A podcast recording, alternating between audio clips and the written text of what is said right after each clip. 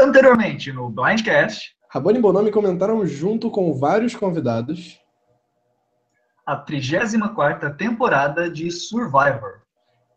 intitulada Survivor Game Changers. Hoje, pela Survivor Brasil, E pelo site A Tribo Falou, vamos comentar a 35ª temporada de Survivor. intitulada Heroes vs Healers vs Hustlers.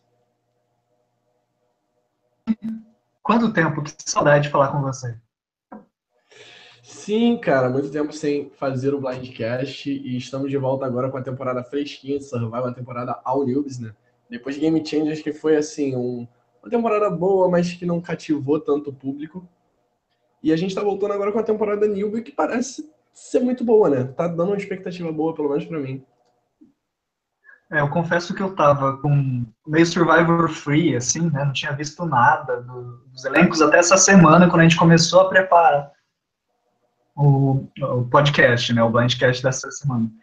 E eu vou falar pra você, eu já tô empolgado, já quero ver o primeiro episódio. Sim, cara, eu acho que a galera tá muito empolgada com essa temporada. Tipo, eu não tava tão animado assim também, mas quando eu fui procurar, pesquisar pra gente fazer justamente o Blindcast e fui pesquisar as coisas, eu vi o quanto o pessoal tá empolgado, eu acho que eu me empolguei junto também, até porque o cast tá bom. Eu parei pra analisar os perfis, tem um, metade dos perfis que são bem ruinzinhos, mas tem uns nove aí nesse cast de 18 que parecem prometer, ou pelo menos, pelo menos aparentam prometer, né? Sim. Desculpa aqui, pessoal. Tô tentando tomar uma água aqui. Então, gente, só para lembrar para vocês que o Blindcast hoje está sendo exibido pelo A Tribo Falou. Está no site da Tribo Falou. Se vocês quiserem, podem dar uma olhada. O link a gente compartilhou lá na página. Compartilhou o nome. Sim, o link está lá no site, da, na página inicial da Tribo Falou. Também tem na página do Survivor Brasil, como sempre, o grupo Survivor Downloads. Então, vocês podem entrar lá que vocês vão ver o Blindcast. E a vantagem lá do, da Tribo Falou, no site, é que vai estar tudo organizado na tag Blindcast. Então, ao longo da temporada, se você perdeu algum episódio, ou se você quiser ver alguma coisa, é só entrar lá no Blindcast, no menu direito, que vai ter todas as lives arquivadas. É isso aí. O pessoal da Tribo Falou dando uma força gigante pra gente. A tribofalou.com.br, um site só de Survival. Tem tudo sobre a temporada lá, não só sobre a temporada, mas sobre outras temporadas de Survivor também. Muito bom site. Eu, eu curti muito a proposta que tá rolando desde Game Changers. E tipo, confesso até que estudei para o Blindcast aqui hoje por lá. Sim, eu também pesquisei tudo por lá, porque eles fizeram justamente esse trabalho de. Você está me ouvindo? Alô? Ah, Oi. parece que eu fechei aqui sem querer. Mas tá ouvindo, né? Tá saindo. Então tá. É, melhorou, que eu tava aqui com um monte de janela aberta, eu fechei algumas coisas aqui, fechou o eco para mim, pelo menos. Espero que esteja saindo legal no Blindcast. Então, o seguinte. é, eu fiz, né, a pesquisa, assim como o Rabone também, pelo site da Tribo Falou, porque lá tá tudo organizado, traduzido em português. Tem, inclusive, o link para a página da CBS, que tem algumas outras informações, como local, algumas outras perguntas que às vezes não são tão interessantes, mas a parte legal, os vídeos e principalmente o resumo desses vídeos estão tudo contido lá no, no site da Tribo Falou, incluindo alguns comentários da Ana Paula, do Danilo Nunes, que aliás a gente tem que agradecer muito a eles por, por toda essa integração que a gente está fazendo com o Blindcast, e também é, de alguns convidados que eles participaram que fizeram a avaliação dos personagens, incluindo a escala Sandresca, que foi uma escala que eu adorei.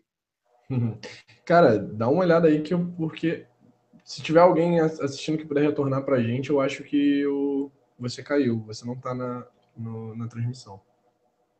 Não tô na transmissão. Não fecha essa Survival Brasil, não. Acho que é melhor você ficar com retorno. É que eu acho que eu fechei sem querer o da Survivor Brasil. Sim. Vamos ver.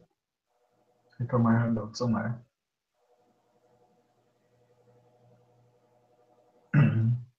Se alguém estiver assistindo aí puder comentar se a transmissão tá pegando legal, se tá, o Bonami tá aparecendo. Alô? Será que Não, tá? tô te ouvindo, não sei. Tá dizendo aqui que tá ao vivo, mas pelo que eu tô vendo aqui do link, só tá aparecendo eu na chamada. E agora? Só a minha carinha. Não sei. Tem que ver alguém que esteja escutando o retorno. Ah, aqui parecendo que a transmissão está acontecendo. Bem, acho que voltou sim. Acho que voltou sim, você está online agora. Não sei se apareceu essa última parte que você falou, mas é, se, se não apareceu, é, é foda, ao vivo, ao vivo acontece isso. Então, só para dizer, agradecer novamente o Danilo e a Ana Paula que estão dando essa força pra gente.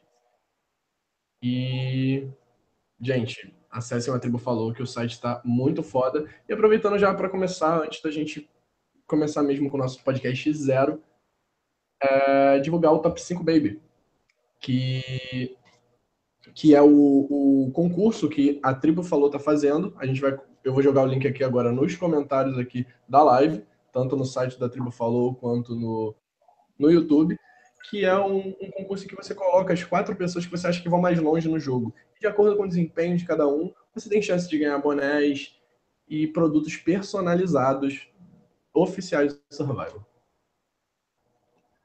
Exatamente. É, Para quem não entendeu a promoção, exatamente como é que funciona, ela segue muito um padrão que tem umas regrinhas lá no top, mas você vai escolher quatro participantes, faltou um S aqui, quatro participantes que vão fazer parte da sua aliança, do seu top 5 junto com você. E conforme eles aparecerem, tiverem confessionários, votarem nos episódios e acharem vantagens e dessas coisas, tudo lá nas regras, tem uma pontuação.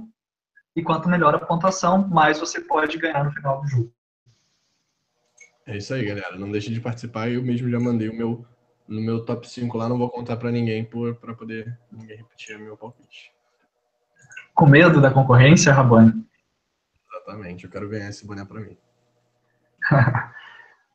Bem, é, nos, na descrição desse, dessa live tem o link para o perfil de cada um dos participantes que a gente vai comentar. E a gente vai comentar separado por tribos. E o link que está é justamente o link da tribo falou. Exatamente. Mostra o, o perfil de cada participante individualmente a tribo falando, ajudando muito mesmo. Vou puxar o saco até o final da live. Isso aí. Mas antes da gente falar dos participantes, das tribos, das nossas expectativas para a temporada, vamos começar falando desse tema.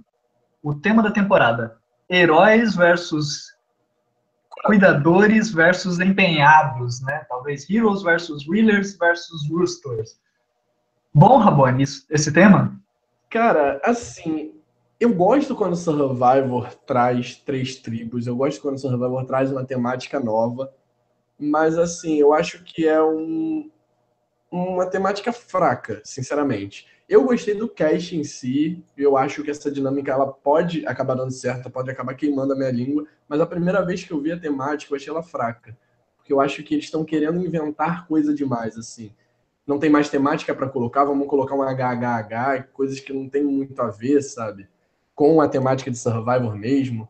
Eu acho que se eles repetissem um BBB, é, Brown vs. Brain vs. Beery, ou até um Woods Apari, por que não? Por que não repetir uma temporada do Woods Apari que, é, por mais que a temporada não tenha sido tão boa, a temática foi boa, sabe? A divisão das tribos, tipo, era algo que dava para ver mais claramente. Nessa tinha gente que olhava, via a profissão e não sabia em qual das três tribos estava. É, então, e nessa tribo, nessa temática, né, com essa divisão, uma coisa que me incomoda é justamente o nome Heroes. Porque meio que quebra tudo aquilo, aqueles, ah, aquele estereótipo que já foi construído sobre os Heroes. Então, tipo, quando eu ouço que uma temporada vai ter Heroes, eu já penso em personagens retornantes que tem esse estereótipo do Heroes e ver uma tribo de heroes e falar, cara, eu não conheço essas pessoas, por que, que eles são heroes? É, porque eu acho que é um conceito que o próprio Survivor criou e que nós, fãs de Survivor, a gente já usa muito, que é o conceito de hero e villain. Às vezes eu vou falar com uma pessoa que não é fã de Survivor e usa o termo hero e o termo villain, e às vezes eles mesmos não, se, não situam onde que tá essa, essa referência que eu tô dando. Então, eles mesmos, como você falou, eles podem estar tá cagando essa, essa referência que eles mesmos criaram, porque sinceramente eu olho para as pessoas que estão ali não vejo ele como heroes. Eu esperava chegar na tribo dos heroes e ver um monte de gente boazinha. E Oi, o nome caiu de novo. Não, não, não caiu não. Pode, eu vou ficar aqui só na, na fotinha do Survivor Brasil, porque tá dando muito eco aqui para mim com, com duas instâncias abertas. Vamos lá, pode então, seguir. É... E aí, tipo, eu não vi o perfil de Hero, o que eu imaginava ser Hero nesses participantes da tribo dos Heroes, da tribo Levu. Isso. Esse mesmo. É, é, que, particularmente, quando a gente pensa em Hero, como o Survivor criou todo um estereótipo de Hero, a gente vai pensar no estereótipo de Hero do Survivor. Tudo bem, foi na temporada 20, já foi que quase 10 anos atrás, mais ou menos, essa temporada foi 2010, né? Alguma coisa assim, não foi? Sim, sim, 2010. Então, tipo, faz sete anos que isso aconteceu, mas ainda assim, tá dentro da mitologia, tá dentro do lore de Survivor. E sim, quando eles pegam Heroes de novo, né? Uma segunda Heroes versus Villains. Sim. Eu adoraria uma segunda versus, é, Heroes versus Villain. Mas o que eles estão fazendo? Eles pegaram Heroes dentro do arquétipo de Hero, que é um arquétipo mais conhecido pela sociedade, do bombeiro, do herói de guerra, do veterano, e não pelo conceito do jogo. E isso é uma confusão que, para mim, não foi legal. Eu acho que eles poderiam ter pensado em outras coisas, em, outra, em, outra, em outro nome para usar para essa tribo, né? Porque acabou ficando destoando um pouquinho, só por isso. Mas, de, de maneira geral, analisando essa questão de dividir, eu achei que ficou bem mais interessante, particularmente, do que a Brain versus Bronze versus Beauty. Porque você não está separando as tribos necessariamente pelo conceito de força, ou porque é bonita, ou, né, ou por qualquer um desses motivos. Você está separando por outros elementos que são muito mais subjetivos e que permitem muito mais pessoas participarem de uma tribo do que naquele outro conceito, naquele outro padrão do BBB, né? Ah, não, eu, eu, eu sou um defensor da temática BBB, né? Brown vs. Ben vs. Beers, mas, porque eu acho que é uma temática bem estereotipada, uma, uma temática que separa bem as tribos em três tipos de pessoas, sabe? Eu acho isso muito mais legal. Se você vai colocar uma temática, você coloca uma temática que separe. Eu, eu defendo isso. E essa temática que você deixa as pessoas podendo ser de qualquer tribo ali, para mim, acaba sendo fraco, sinceramente. Ah, eu particularmente acho que até interessante. Não gostei das nomenclaturas, dos nomes exatos, como eu já falei, mas é interessante, porque você pega os heróis, são aquelas pessoas que se entregam bastante pela sociedade, legal. Aí você pega os healers, que são aqueles que tentam cuidar da sociedade.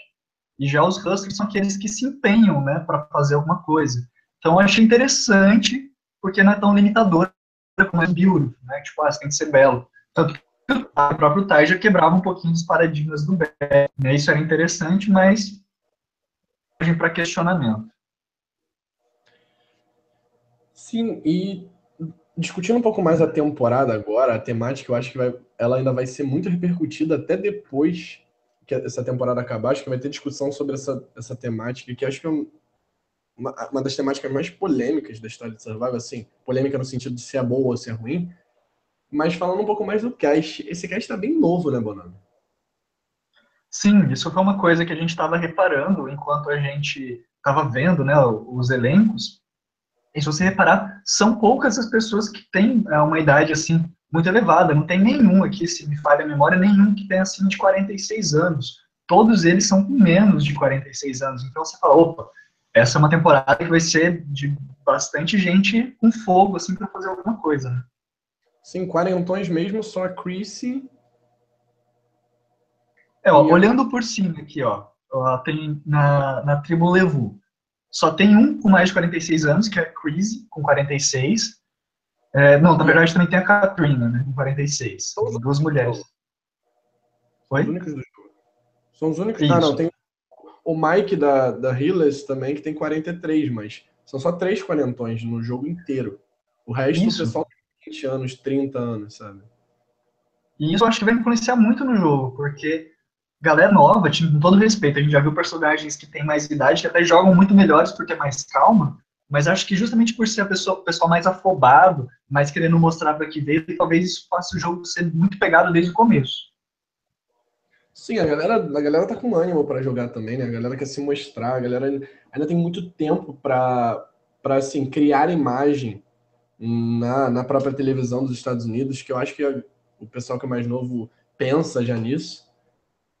E, e vamos querer se mostrar mais. Eu acho que a gente vai ter mais personagens Good TV nessa temporada, por exemplo. Sim, e pensando até nesses que a gente citou, você pega a Chrissy, de 46 anos, ela é uma analista financeira, ou seja, ela já é um, uma, ela exerce um cargo que você tem que ser muito dinâmico, tem que conversar muito, tem que estar ligado, tem que estar muito antenado. Aí você pega, por exemplo, o que a gente citou aqui, é a Catherine, a Katrina. Ela tem 46 anos, mas ela é uma ex-atleta olímpica, ou seja, ela deve ter um porte físico muito legal, ela deve gostar de fazer as coisas, ela até comenta que ela é, é bem aventureira, né? Então isso também pode influenciar muito no perfil dela e dela tá sempre bem ativa. E acho que o único que destoa dessa dessa leva, desse cast inteiro é o Mike, que tem 43 anos, que ele é um urologista, né? Então acho que ele distou um pouquinho desse, desse pessoal que tem muito fogo, muita coisa para querer mostrar. Mas acho que todo o resto do cast é muito novo, é muito forte, muito ativo, então vai ser interessante ver eles atuando nessa temporada. Tô ansioso, de verdade. Acho que a tribo Levu, que é a tribo dos heróis, eu não tô tão animado para ela, foi uma tribo que particularmente eu não gostei. Mas a Soku e a Yawa, a dos, a dos Healers e dos Hustlers, eu gostei e acho que vai dar muito, muito material para edição. Sério, ainda vamos debater isso, porque eu tô com umas impressões aqui diferentes do Rabone, eu já percebi isso pelas nossas conversas prévias, pelo, pelo Facebook, né, em off, né, sem ser por, por live, que a gente está com umas, umas coisas diferentes, algumas coisas parecidas, como sempre, mas algumas coisas diferentes, isso vai ser legal. É, então vamos seguir em frente, Rabone, vamos falar então, fazer uma análise individual de cada tribo e também do elenco, né, de, de participantes de cada tribo, pode ser? Pode ser sim. Então vamos começar aqui analisando justamente a tribo dos Heroes, essa tribo que tem talvez a maior expectativa, justamente por levar esse nome Heroes, que é um nome forte, né, querendo ou não, mesmo sem o estereótipo de Heroes versus Villains, Heroes é uma coisa que você olha e você fala, caraca, Heroes, o cara ser um hero, ele tem que merecer, né, que é status. Então vamos analisar essa tribo. Você tem algum comentário que você gostaria de fazer específico dessa tribo logo de cara, Ramon?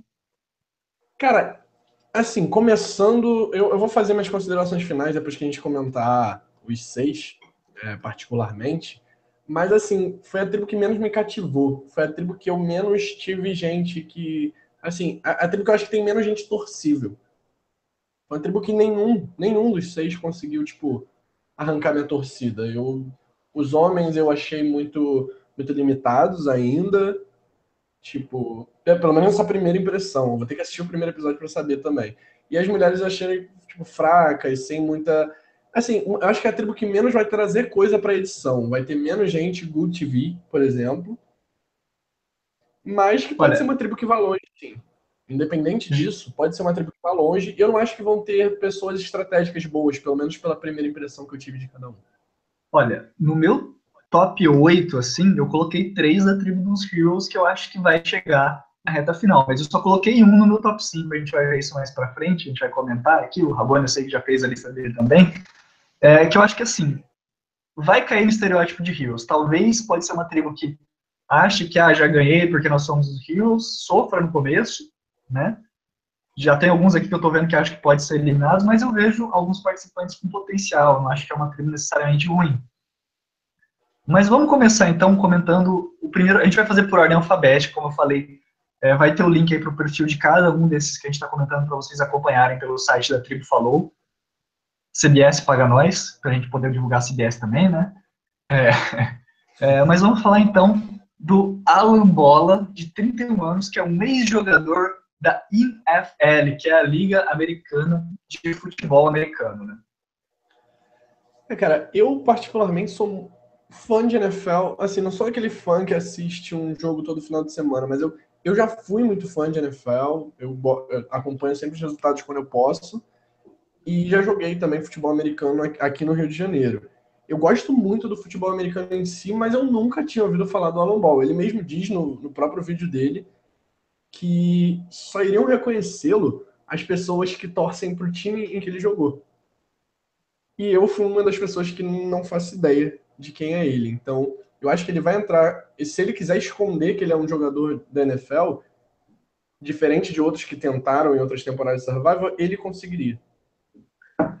Só que eu tenho um problema muito grande com ex-jogadores, né, de futebol americano, na verdade de basquete também, ex-jogadores, ex-atletas, não necessariamente atletas olímpicos, como a Katrina, mas como, por exemplo, o Alan da NFL, eu, eu tenho um, um, certo preconceito, acho que preconceito talvez seja até o, o termo mais correto, mais correto, porque eu tenho essa impressão baseada em outros atletas né, também.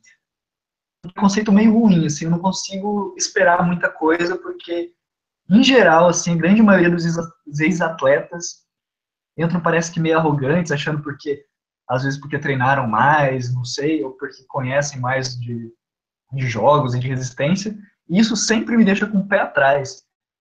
E uma coisa que me deixou com o pé muito atrás foi quando eu vi é justamente aquela pergunta, né, com quem que se, que se identifica, e ele já começa com humildade zero, né, que ele começa, ele fala assim, vou até cotar aqui o que ele falou.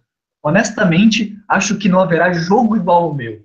Uma das únicas coisas que tem em comum com as pessoas de temporadas passadas é que houve um vencedor. Cara, que humildade gigantesca, concentrada em só uma pessoa, não é mesmo, Rabone?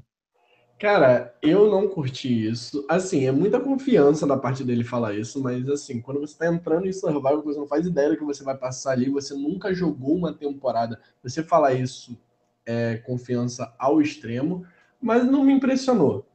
Porque geralmente jogadores profissionais, é, jogadores aposentados que entram em survival seguem essa linha de achar que podem fazer tudo e controlar tudo para mim, eu, eu, vou até citar um exemplo que é uma exceção, que é um dos. Não vou dizer um dos meus jogadores favoritos, mas é um, um dos caras que eu gosto muito em Survival e torci muito, que é o Tyler Fre Fredrickson, de Woods dos White Collar de Party. Ele foi uma exceção nisso, que ele era punter do, de futebol americano também. Só que ele entrou depois de ter saído cedo da NFL e já ser um empresário. Tanto que ele entrou no, nos white collar. É, mas eu não espero do Alan Ball uma pessoa que vai vai mudar vai mudar alguma coisa no jogo. Talvez ele vai ser só mais um que grita, grita e não vai conseguir fazer nada no jogo. Então eu tô com uma expectativa muito baixa, como o próprio Rabone falou, eu tinha falado também, não é geral, né? Não é todos que são ex-jogadores, ex-atletas que têm esse perfil. Mas como é uma grande maioria, então a gente fica assim, é, com o pé atrás, e principalmente quando a gente vê o vídeo dele, a gente não vê ele falando de estratégia, não vê ele falando do jogo social, então é de se ficar com o pé atrás, né? Por mais que ele tenha falado algumas coisinhas ali, de que é, ele é um vencedor, e que ele que reconhece que às vezes ele pode se irritar falando do temperamento dele, eu acho que isso pode ser meio ruim, mesmo que ele se conheça bem, pode ser que ele não se segure e o orgulho dele acabe extrapolando um pouquinho e não seja um bom candidato para a gente apostar para o título de solo survivor. Sim, é o que a gente sempre fala aqui no Blindcast. Queime a nossa língua, seja um bom jogador, seja um bom personagem, mas seja alguma coisa, não seja essa pessoa que você está dizendo que vai ser, não. Assim, na verdade, seja essa pessoa que você está dizendo que vai ser, seja o winner da temporada, queime a nossa língua. Mas. É, exatamente. Tá um, um mas para ser o winner vai precisar superar muita coisa, né? Pois é. Quem sabe ele não não nos surpreende positivamente. Espero que seja positivamente. Tomara, né, cara? Mas esse é só um, né? É. Bom seria se todos os 18 participantes fossem potenciais winners com, com qualidade para ser winner, né? Mas infelizmente não é sempre isso que a gente vê, nem é sempre isso que a edição mostra, né? porque às vezes a gente nem vê conteúdo direito de uma pessoa, porque ela não vai longe no jogo e a edição fala assim: ah, não vou mostrar muita coisa dele, deixa de, de lado, né? E, aliás, gostaria até de fazer um adendo, cara. Eu gostaria de saber quando que eles gravam esses vídeos ali de introdução, porque, obviamente, eles já chegaram na locação, mas não sei se parece que eles começaram o jogo, muitas vezes parece que eles estão ali muito de boa, né, que eles ainda não conhecem ninguém, que eles estão falando dele. Gostaria de saber se, tipo, eles chegam na locação, faz umas gravações ali com cada um, mas antes de começar o jogo, ou se já é depois, quando eles já conhecem a tribo, né? Eu acho, eu acho que seja antes de começar o jogo, mas eles já se conhecem, pelo visto. Tipo assim, eles já estão gravando juntos, já estão tirando aquelas fotos juntos. Porque uhum. não lembro qual participante foi que até citou os outros participantes no vídeo dela, da maneira como os outros participantes estavam agindo ali na hora de chegar na ilha. É, então deve ser bem isso. uma curiosidade, né? Interessante pensar em como é que são feitos esse material, porque a gente pega para assistir às vezes e a gente acha que eles estão se conhecendo ali na hora, no barco, no caminhão, ou no lugar que eles estão chegando, né? Mas eles já já estão ali se sondando ali desde o primeiro momento que eles se viram, né? Sim, sim. Então vamos seguir em frente, vamos falar da Ashley Nolan, de 26 anos, que é uma salva-vidas. É, tá aí entrando na temática Heroes, né? Justamente o que eles querem para a tribo. A Ashley foi uma daquelas que, assim, olhando o cast em si, foi uma pessoa que se tornou esquecível para mim. Eu não vi ela como nem como um destaque bom, nem como um destaque ruim a minha aposta é que ela vai ser alguém que vai ficar sumida ali no meio, como infelizmente a maioria das mulheres de Survivor acaba sendo, sabe?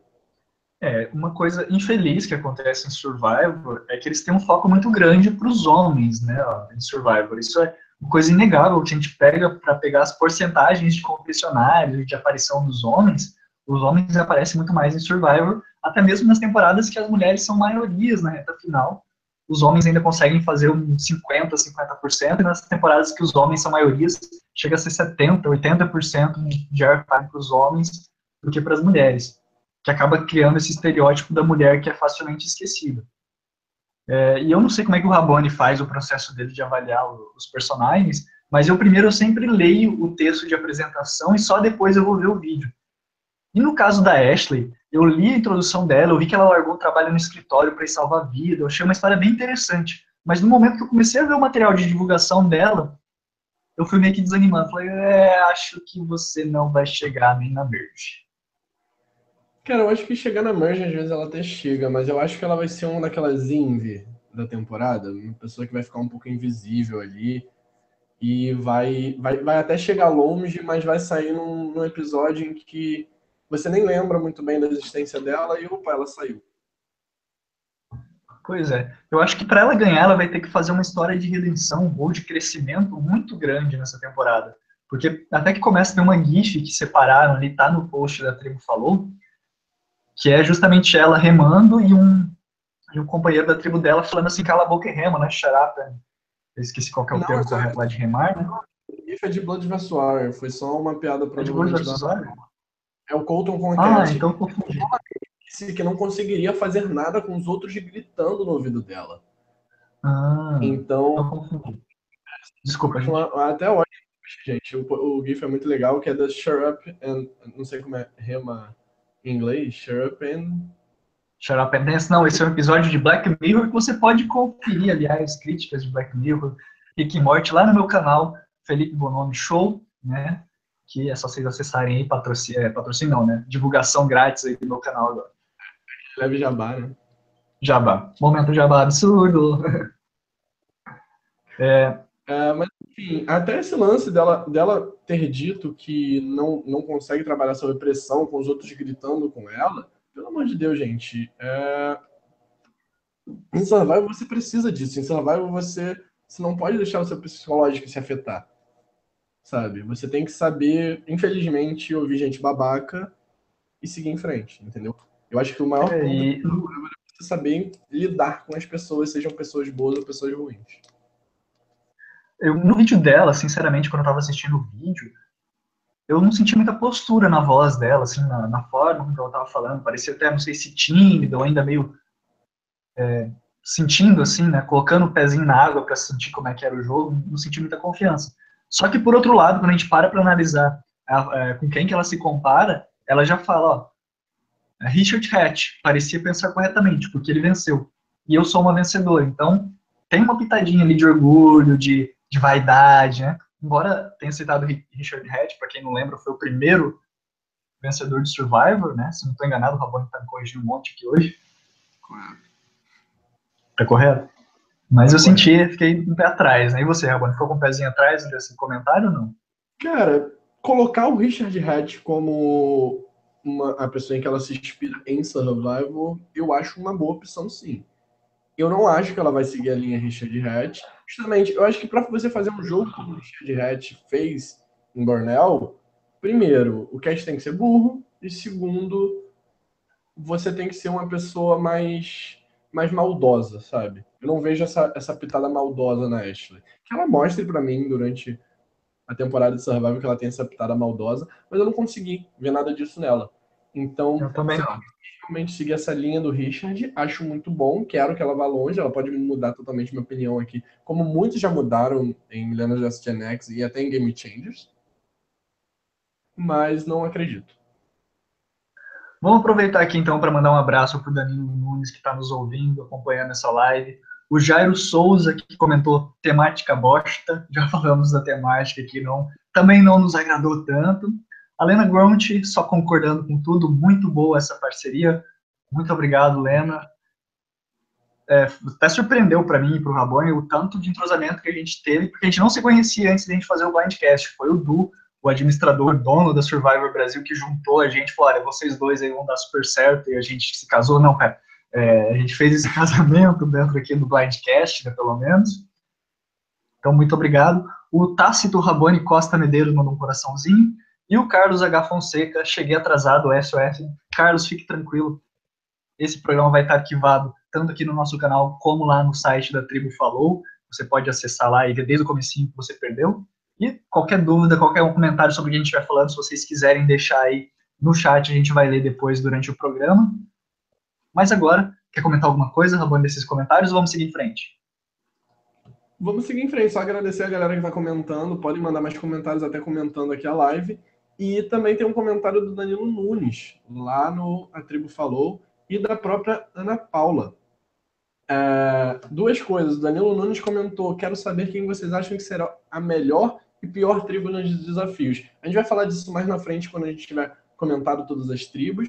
E a Ana Paula perguntou quem vai ser a primeira a sair e por que será Simone. Legal. Bem, a gente tá na nossa pauta, a gente vai falar disso, mas primeiro a gente quer contextualizar todo mundo e nós também sobre essas tribos, trocar essas ideias aqui, essas opiniões sobre essas tribos. Então, vamos seguir em frente, vamos falar agora de outro herói que se enquadra muito no estereótipo do herói né, americano, que é agora um fuzileiro de 34 anos, que é o Ben Drybergen. Rabone, suas opiniões. Sobrenome difícil de se pronunciar, né? Ainda bem que a gente estava chamando ele pelo nome em Survivor, ainda bem que Survivor a gente não mantém o sobrenome como, como a é. maneira que a gente chama o participante. Ainda bem mesmo. E eu já vou começar criticando ele, porque ele falou que é uma mistura de Russell Hands Boston Rob e Joey Angley. Eu particularmente gosto muito do Boston Rob.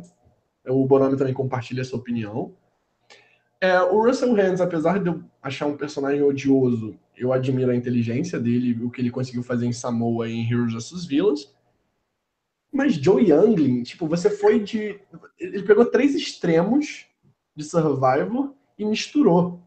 Entende? Ele diz que é conspirador e manipulador como Russell, tem a determinação e confiança do Rob e a habilidade atlética do Joey. Cara, você tá com mais confiança que o Alan Ball. Então não tá ruim pra você, cara. Pelo menos ele mostrou que conhece um pouquinho do programa, né? Porque ele citou personagens ali bem diferentes de temporadas diferentes, né? Não, é tanto personagem bom para se citar, até mesmo com essas características que ele falou. E, tipo, ele pegou três nomes, assim, principalmente o Russell e o Joey, que são dois nomes. A habilidade atlética do Joey, ok, mas. O problema, o problema do Joey acho que é isso, só ter habilidade atlética. Não gostei. Citar o Joey é um dos. O Joey e Ozzy são dois participantes de Survivor que eu não, não consigo gostar.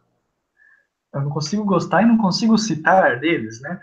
Mas é, sabe aquele meme que tá rolando ultimamente do cara que tá no quadro, tem tipo uma equação, às vezes alguma coisa, uma pergunta assim, e daí alguém levanta uma plaquinha aleatória e o cara faz, responde uma coisa extremamente absurda e completamente diferente. Eu acho que foi isso, sabe? Qual ex-participante de Survivor você mais se parece? Aí alguém levantou lá, tipo, um ranking assim, dos melhores participantes e ele, tipo, 2 mais 2 igual a 5. Ficou muito, muito estranho. Mas assim, eu, particularmente, não acho que isso seja necessariamente negativo. Eu acho que, ok, é estranho assim à primeira vista, mas eu confesso que eu tô com uma boa expectativa. Eu acho que ele tem tudo para ir bem é, nessa temporada. Eu vou apostar que ele vai conseguir chegar pelo menos na Merge. Eu acho que ele tem material. Eu gostei do vídeo dele, gostei da forma com que ele falou. Gostei que ele demonstre que, pelo menos minimamente, ele conhece Survivor e como é que se joga Survivor. E eu gostei do textinho dele, então é, tomara que ele consiga ir bem. Eu fico um pouquinho a minha torcida. Vocês sabem que eu, eu sou famoso por torcer por homens fortes. Quem sabe eu não torço pro bem essa temporada. Não, assim, eu da tribo dos Heroes foi o participante que eu mais gostei, sinceramente. Eu só acho que, tipo, é porque eu acho que eu gostei mais dele por a tribo Heroes estar muito ruim, pelo menos na minha opinião. Então, é. eu vejo ele indo longe, sim, mas não vejo ele como nem como um personagem, nem como um bom jogador. Eu vejo ele como aquele cara que grita mais do que faz. Que vai ter aqueles confessionários dizendo que tá que tá fazendo e acontecendo no jogo, mas vai chegar na merge e vai ser sugado, sabe? Não vai fazer nada é. na merge. Eu acho que esses confessionários vão ficar pro lado nessa tribo e ele vai ficar mais na, na surdina, nesse, né, né, pelo menos na fase tribal. Eu acho que o Alan vai ter mais esse destaque do tô fazendo e acontecendo, acho. Divergência. Mas olha, eu torceria mais para ele se em vez de se chamar Ben com B, ele se chamasse com K. Ken, é. Você vai morrer. Ken McNichol, se fosse o Ken McNichol, meu Deus, que, que é um nome. Espera, passa, passa, né? Deixa, deixa Millennials vs Gen X para trás, vamos seguir em frente aqui. e vamos para o próximo participante, então? Vamos lá. Na verdade, eu falei participante, mas é uma, é uma participante, né? Agora nós vamos falar de uma que nós falamos que tem uma idade maior, que é justamente a Chrissy Hoffbeck de, eu fechei aqui, 46 anos, e ela é uma analista financeira. Rabone, uma analista de financeira, uma analista financeira é uma heroína? É uma heroína porque já deve ter feito muita gente ganhar dinheiro, né? Deve ser isso da parte heroína dela. Desculpa roubar sua piada. Já deve ter salvado a conta de muita gente, né? Oi? Já salvou muita gente da falência. Já salvou muita gente da falência. Eu, gente, eu roubei essa piada da pauta do Bonome. Desculpa, Bonome. Ela é... Tudo bem, eu roubei na tribo falou. Ela é dos seis, dos seis da tribo Hero quem mais me cativou, particularmente, assim, a, a, a participante que eu mais gostei de, de ver assim um vídeo, de ver a descrição dela e tudo mais. Mas eu não vejo ela como uma boa jogadora de Survivor. Assim como todos da Heroes, vocês vão ver eu falando mal de todos da Heroes aqui até o final, praticamente uma opinião muito parecida. Mas eu não, não vejo a Chris se destacando. Cara, eu acho que todo o cast foi uma das que eu mais gostei, tanto que eu vou, vou dar uma de Rabona, eu vou falar, eu coloquei ela no meu top 5 lá na minha aliança Baby, porque eu acho que ela vai chegar. Eu não acho que ela vai ganhar. Eu acho que pode ser que ela ganhe. Aliás, essa temporada tem muito cara de uma mulher ganhar na final é, contra dois ou três homens, mas eu não sei se vai ser ela. Eu acho que ela tá com muito cara de ser eliminada tipo no F5, F4, sabe? Achando que ok, eu sou analista, matemática, sei tudo, vai tudo ocorrer do meu jeito, daí chega no, no F5, o pessoal dá um, um blindside nela e ela sai, ok, minhas contas não deram certo.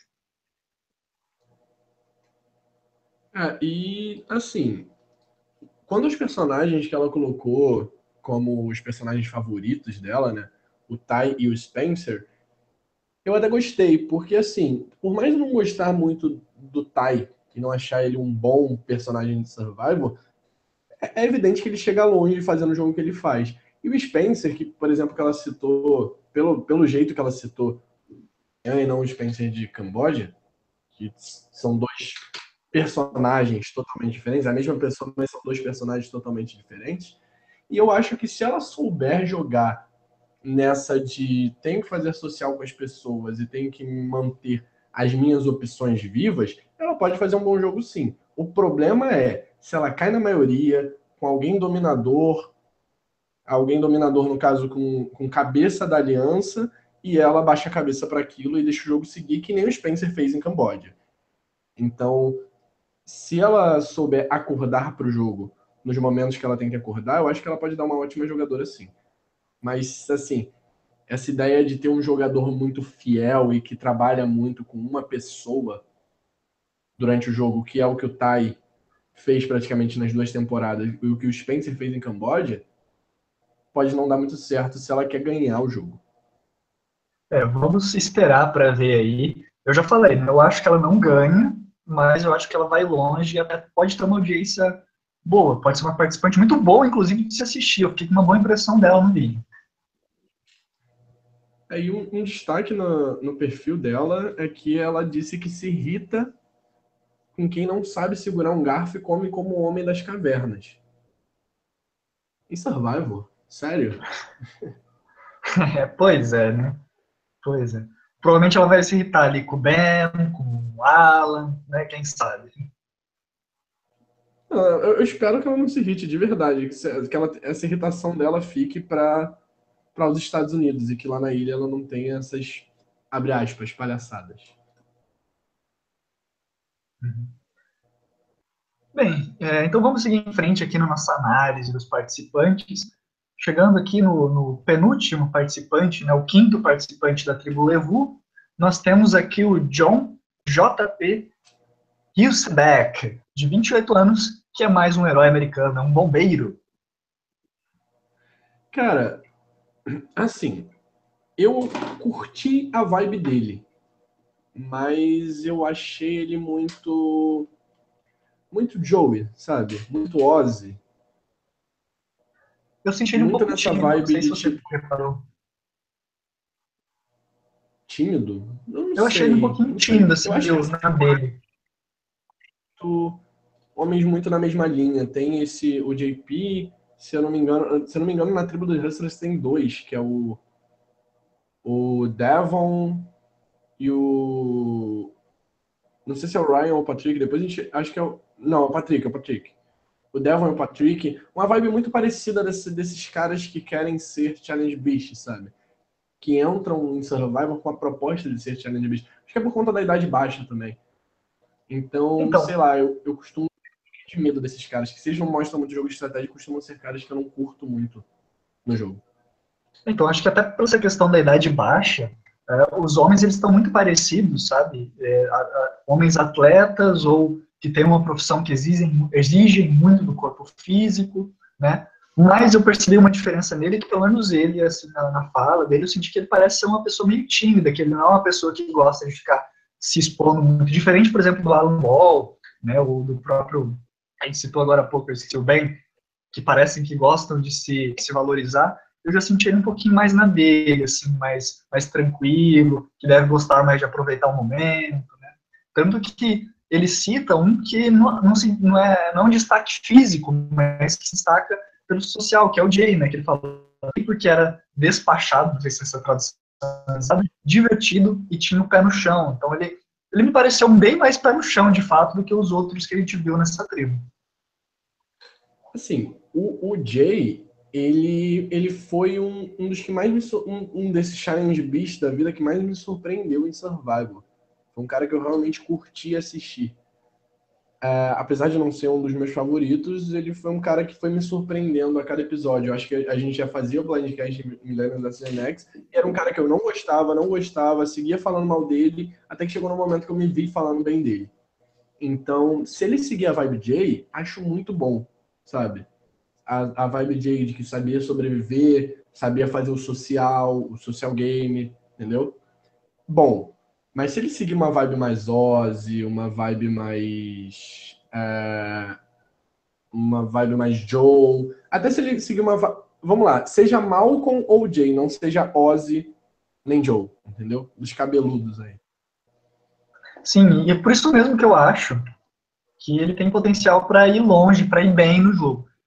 Infelizmente, assim, é um preconceito meu, não sei se é uma quando eu falo preconceito, é uma primeira visão, pode ser só uma primeira impressão errada. Mas eu não acho que ele tem cara de winner dessa temporada, pode ser que eu esteja errado. Mas eu, assim, ele me gerou uma empatia, eu, ele é torcível, eu gostaria de torcer para ele, e se ele começar a ir bem no jogo, eu vou ficar bem feliz, porque ele falou do Jay, ele tem essa questão de aparentemente ir bem na física, de querer aproveitar o momento, de ser pé no chão, eu gosto de pessoas pé no chão, e eu acho que Survivor precisa de pessoas pé no chão, para conseguir bem, porque senão vira um caos, uma confusão que fica ótima de assistir, mas que o jogo acaba ficando muito imprevisível e até às vezes meio, meio chato, sinceramente, na minha opinião. Tá. É, o Jairo Souza disse aqui nos comentários: JP é o menos ruinzinho dessa tribo de embustes. Concordo, não. Não concordo que é o menos ruinzinho. Mas que a tribo é de embuste, eu acho. Eu concordo sim, assim embaixo. É, os Heroes sempre com essa tendência, né? Deve ser os queridinhos do Jeff. Eu falo, não, as pessoas que eu mais amo, que eu mais admiro, eu vou colocar nessa tribo. E o Danilo Nunes também falou, JP é o novo fan favorite da franquia. Aceitem ou surtem. Olha aí, profetizando. Será? Olha, tem potencial. Eu acredito que tem potencial, hein? Pode ser, pode ser. Quem sabe ele não volta no Heroes vs Villain 2 na tribo de Heroes de novo. É, para ser o Cold da temporada. Quem sabe? Quem sabe? Mas vamos seguir em frente então, Rabone. Vamos lá. A próxima participante, uma das três, dos três quarentões que a gente citou, é a ex-atleta olímpica Katrine Hedke. Não sei como se pronuncia esse nome direito. 46 anos. Cara, sinceramente, é uma personagem que.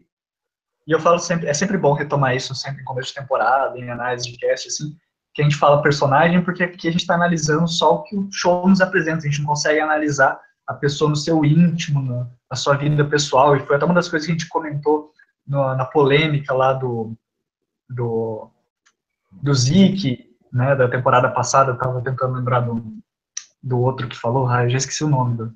Jeff Varner. O Varner, do Jeff Varner do, do, do Zeke, né, que a gente não conhece o íntimo das pessoas para poder julgar, da mesma forma que a gente não podia julgar nem o Zeke, nem o Jeff naquela situação, aqui quando a gente está analisando o cast, a gente está analisando um personagem, um recorte que é apresentado para a gente, mas não a pessoa a fundo. E nesse recorte, eu confesso que nem no que foi escrito, nem no vídeo de apresentação eu consegui me empolgar muito com a Katrina, eu acho que vai ser um flop muito grande dessa temporada, sinceramente, me desculpe, Katrina, se você estiver ouvindo isso algum dia, duvido muito mais, né, vai saber, é, eu acho que não não estou esperando muito de você, não acho que vai ser uma participante muito boa. Não sei se o Rabone vai discordar agora, né? Cara, eu vou concordar e muito. Achei irritante. Rabone, assim não dá, cara. Você tem que discordar de mim, cara. Ah, desculpa. Que graça o podcast. Infelizmente, eu vou ter que concordar contigo, porque eu achei ela irritante eu não achei Good TV, eu não achei. Ah, tipo, ainda tem umas pessoas que são irritantes, assim, que eu não gosto, que eu não consigo gostar da pessoa, mas ainda são Good TV, eu ainda sei que vão dar material para edição. Mas eu nem vejo dando material para edição, ela eu vejo, tipo, sendo a pessoa que vai irritar todo mundo na tribo e que vai ser a primeira eliminada da, da tribo, ou eles vão começar a ganhar imunidade, vão começar a querer sabotar para poder tirar ela, porque não vão estar tá mais aguentando ela. É, acho que isso pode acontecer até talvez um dos primeiros episódios. Katrina First Boot, Cabane? Katrina First Boot eu só não aposto porque eu acho que essa tribo dos Heroes vai ganhar bastante prova. Então vamos aproveitar aqui que a gente fechou esse primeiro bloco, né, comentando os participantes da tribo Levu, retomando o Alan Ball, a Ashley, o Ben, a Chrissy, o JP e a Katrina, ou JP, né? Desculpa, né? O JP e a Katrina. Vamos fazer então uma análise aqui dessa tribo Primeira pergunta para você, Rabone, você acha que eles vão conseguir mandar bem nos primeiros desafios, vão conseguir vencer ou não? Vai ficar só no estereótipo de Hero, do Hero e perder tudo? Na minha opinião, ah, voltando até na pergunta do Danilo Nunes, essa é a melhor tribo nos desafios. Será? Eu fiquei com a impressão de que é aquela tribo que vai enganar. Você acha que vai bem nos desafios, mas vai chegar na hora H e vai perder tudo. Eu acho que é aquela tribo que só vai perder uma prova, vai tirar a Katrina antes do swap. Você acha que eles vão ganhar todo, quase tudo até chegar no swap? Quase tudo, até porque na, quando você tem três tribos, você não precisa nem ficar em primeiro, você só precisa da segunda colocação para poder é. salvar no Conselho Tribal. Quem sabe a gente não tem um episódio com dois CTs, do segundo e do terceiro lugar? Quero. Eu super quero, quero adoraria. Changers. Maravilhoso. Duas tribos indo pro CT, hein? Hum, ao mesmo tempo. Delícia. Muito. Então tá, vamos Mas analisar então aqui. A Heroes vai ser a tribo mais forte em provas desse, dessa temporada. Eu acho que não. Vamos, vamos. Vou, posso queimar minha língua. Tomara que. Não tomara não, eu quero ver essa tribo perder. É, mas vamos lá, então, analisando aqui é, essa, esse, não essa aliança, as possíveis alianças, quem você acha que pode surgir de aliança nessa tribo, Rabone? Cara, aí vem uma pergunta difícil, algo que você não, eu não estava esperando, você me pegou de surpresa. Não estava na pauta, né? Peguei de surpresa. não estava na pauta. É, Vamos lá. É gente. Se vocês tiverem dúvida e perguntas para a gente, pode mandar que a gente não tem medo de responder. O Rabone não vai ter medo de responder agora, né, Rabone? Não, não tem. Pode perguntar qualquer coisa. Soltei. é, vamos lá. Eu vou, vou colocar uma aliança dos três homens nessa tribo, incluindo a Chris. Ainda bem que você citou a Chrissy, porque é justamente o que eu acho que é ela que vai juntar ali as matemáticas, vai fazer análise financeira para ganhar um milhão e que vai juntar uma aliança. E eu, sinceramente, assim, eu não sei quem que você está pensando na aliança dos três homens aí, mas eu acho que pode ser uma aliança é, um trio, assim, pensando no F3, da Chrissy, do JP e do Ben. Eu acho que essa seria uma aliança muito interessante de assistir, que culminaria justamente na, nas primeiras eliminações ali do Alan, da Ashley e da Katrina. Não sei se nessa ordem exatamente, mas eu acho que esses seriam os três do bottom. A, o Alan, a Ashley e a Katrina. Se fosse para colocar um homem é, não estando incluído numa aliança majoritária, eu também colocaria o Alan. Mas eu vejo o Alan tão, é, tipo, que nem a maioria do, dos esportistas aposentados que participam de Survivor saindo no, antes da merge. Uma outra possibilidade que eu acho que pode acontecer é justamente uma aliança feminina, né? Da Ashley, Chris e Katrina. E daí eu colocaria o JP justamente nessa aliança também, porque eu acho que ele seria o, o alvo mais fácil das meninas se aproximarem para tentar eliminar os homens, né? O Ben e o Alan. É o mais simpático, né, dos três. É o que mais parece conseguir cativar as pessoas. Né? É, e, e também, ele... como eu falei, ele não assusta, né?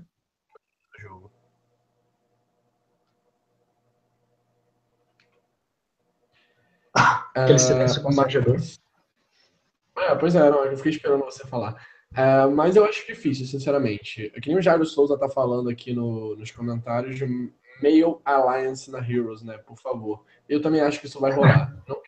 Não, assim, não que eu queira nem desqueira, porque eu acho que essa tribo que acontecer, para mim, eu tô. Pelo menos até agora, né? Depois que eu me apegar nos personagens, depois do primeiro e segundo episódio, eu vou mudar um pouco de opinião. Mas até então, eu tô, tipo, eu acho, eu acho que vai ter aliança masculina, mas qualquer aliança que vier dessa tribo não tem nenhuma torcida ainda dela. Ah, eu acho que não vai ser uma aliança assim de gênero, não. Vai ser aliança. Eu acho que vai ser aquela aliança que eu falei, né? É, Chrissy, Ben e JP, talvez, né? Mas isso é o que eu torço, né? Mas não sei se é o que vai acontecer. Profetizando, Felipe Bonomi, anota. Profecias do Bonomi, sejam bem-vindos. Me cobrem depois. Sim, sim. Mas seguindo o baile, vamos para a próxima tribo? Podemos? Mais alguma coisa para falar da tribo? Acho que é isso, né? A gente já falou das expectativas. O Rabone acha, resumindo, o Rabone acha que eles vão vencer tudo, chegar ilesos na, na merge. Não, né? Anote no final, infelizmente. Ilesos na merge não, porque eles vão perder a Katrina. Eu tô falando que eles vão chegar ilesos na swap. Só vão perder a Katrina até a swap. Você acha que a swap vai ser em que episódio? No 3, para variar? Ah, é, não, três não. Eu acho que vai rolar ali no 5, mais ou menos. Depois sair umas quatro pessoas. Eu acho que vai ser no 3 ou no 4 essa temporada. Não, acho que não. Temporada de 3, eles... É, ainda mais temporada temática, eles gostam de explorar bastante o. É, vamos ver, né? porque Game Changer eu gostei bastante de como é que foi, porque deixou o jogo bem imprevisível, né? Foi bem legal. Pena que daí alguns favoritos acabaram saindo e o público acabou desanimando, né? Mas eu gostei bastante de começar com duas tribos, depois ir para três. Eu não sei como é que eles vão fazer essa temporada. Tem dois participantes a menos, né? São 18, não são 20, então não sei. Deixar chegar em 16 e fazer quatro tribos de quatro, imagina. Pô, ia ser. Fazer igual o VD Amazonas, até uma tribo selecionada. é, pois é. Aliás, o winner do VD Amazonas estava comentando, Kaique, o Carlos H. Fonseca. Beijo para ele. Beijo, beijo, beijo. Vamos então é, seguir em frente. Agora vamos para. Oi? Para finalizar a tribo dos Heroes, o Daniel falou aqui. Também acho que é mais possível a aliança masculina. Ashley despreza um pouco as outras mulheres. Por isso que eu falei que não vai ter aliança com a Ashley, né? Mas vamos lá então. Vamos falar então da tribo do soco, né? Dos focadores, não, digo, dos healers, que é uma tribo interessante, digamos assim, é, né, Rablan? Pronuncia é ambíguo esse nome de tribo né? A, a tribo dos Healers, né, a tribo Soku, é, costuma ter gratidão por seu trabalho. Ou seja, são aqueles que. os curadores, né? Os, os que estão ali para. para seja na medicina ou na terapia, por exemplo, como tem casos nesse, nessa mesma tribo. E vamos continuar fazendo por ordem alfabética, como a gente falou lá no começo do podcast. Você chegou aqui no meio do programa, a gente está lendo as tribos por ordem alfabética, os participantes, e agora a gente vai começar a tribo dos healers, como o Rafael falou. E o primeiro membro dessa tribo, começando, como eu falei, por ordem alfabética, com a letra C, o Cole Mathers, que ele tem é, 24 anos e é um guia de terapia da natureza. Eu achei, achei tá fofo, bom. cara. É o que eu tô falando. Tá na vibe do, daqueles Joeys da temporada, que tem quatro né, nessa temporada. Eu falei que tá, tá, muito parecido o perfil dos homens nessa, nessa temporada. Espero que eles nos surpreendam, esses quatro que eu citei. Mas é, não desgostei. Acho que vai ser bom. Vai ser o, o queridinho da América. Se não for o JP ou se não for o Devon. Enfim. Mas tá nessa, nessa vibe fofinho. Uma coisa que eu sempre me decepciona é quando eu vejo algumas coisas relacionadas com terapia. Eu espero que a pessoa seja né, uma pessoa que converse bem, que consiga identificar problemas. E quando eu vejo coisas relacionadas à natureza, eu espero alguém que consiga fazer alguma coisa inovadora na natureza. Mas, infelizmente, às vezes não é o que acontece. Né? A gente tem toda uma expectativa da pessoa e daí é, não, faz, não, não influencia muito no programa. Mas para o Colo, em, em, específico, eu estou com uma expectativa legal. Eu acho que pode, pode ser um bom personagem. Eu particularmente acho que ele pode ir bem, sim. É, cara, eu vejo ele indo longe, sinceramente. Não vejo a tribo dos Healers é, se desapegando dele no, no início da temporada. Eu vejo ele chegando longe, mas a questão é que eu não vejo ele me surpreendendo. Eu não vejo ele ganhando a minha torcida ainda. Olha, eu vou te falar que eu, a primeira impressão que eu tive, assim, foi tipo, o primeiro reflexo foi, ah, não gostei muito dele. Mas depois, analisando o elenco inteiro, a tribo, fazendo toda a pauta do programa, eu vou falar para você que ele conseguiu me cativar, assim, de todos assim do elenco, eu acho que ele pode ir muito longe. E assim, eu acho que ele não vai ser o winner também, mas eu não, não estranharia se ele chegasse no F5. Ah, o próprio o próprio eu, eu sei o motivo porque você gostou do Colo, tá? O próprio Danilo Nunes citou no a tribo falou no comentário dele na escala sandresca dele que, que ele parece ter um potencial para ir longe, nem que seja no estilo Ken da Season 33, que é o, o amorzinho da sua vida. Eu nem vi essa comparação dele, agora que eu tô vendo aqui. Me parece ser muito gênio para jogar Survival. Fora isso, é tão encantador que eu acredito ter potencial para longe. Ken, de ser, sabe, desapegado das coisas, que vai ter essa vibe bem paz e amor, bem no color de, de Worlds Apart. Ele seria uma color em Worlds Apart, com certeza. Ah, mas infelizmente nada vai é, fazer meu coração mais feliz do que o título do Ken Venus vs Gen X, que isso é impossível, né? Então, meu coração sempre vai ficar com essa lacuna no peito. e, aliás, é, é, esse que disse que, que ia comprar uma van... Não, não foi esse, não foi esse. Que se ganhasse o prêmio ia comprar uma van maior. Não, não. Eu, é, tô confundindo, é dos Hustlers. Tô confundindo, a gente. Desculpa o erro aqui. Foi? Foi? Será? Tô, tô tentando lembrar aqui. Não, não foi não ele. Foi, ele. Foi o. Foi o Patrick, se eu não me engano. O Patrick? Não, acho que foi o Cole, cara. Acho que você está confundindo a sua confusão, cara. Mas enfim, depois a gente confere, a gente comenta depois. o carro dele, ele mesmo. É ele, ele sim. se ganhasse o prêmio, iria comprar uma van bem grande para ele morar. Ele mora num carro, isso eu achei muito legal essa vibe muito boa para Survival. Eu, eu confundi a minha confusão, de verdade. Mas eu achei, eu achei isso bem legal, assim. Eu acho que você mesmo, a gente já conversou sobre isso em outros blindcasts, em outras temporadas. Isso é algo que, tipo, eu, você pelo menos curte bastante Survival e eu particularmente curto muito nas pessoas. Essa ideia de você ser mais apegado das coisas e tudo mais, eu acho isso muito legal. Mas pra Survivor, às vezes, não cai tão bem. Não vejo uma pessoa desapegada, gerando um bom personagem de Survival. Pois é. E agora vamos jogar um pouquinho de lenha na fogueira aqui, Rabone. E essa citação de com quem que ele se parece mais? Spencer da temporada 28. Ele parecia um nerd ou um pouco esquisito, mas acabou dominando nas provas e no jogo mental social, e é assim que me vejo. O que, que, você achou disso?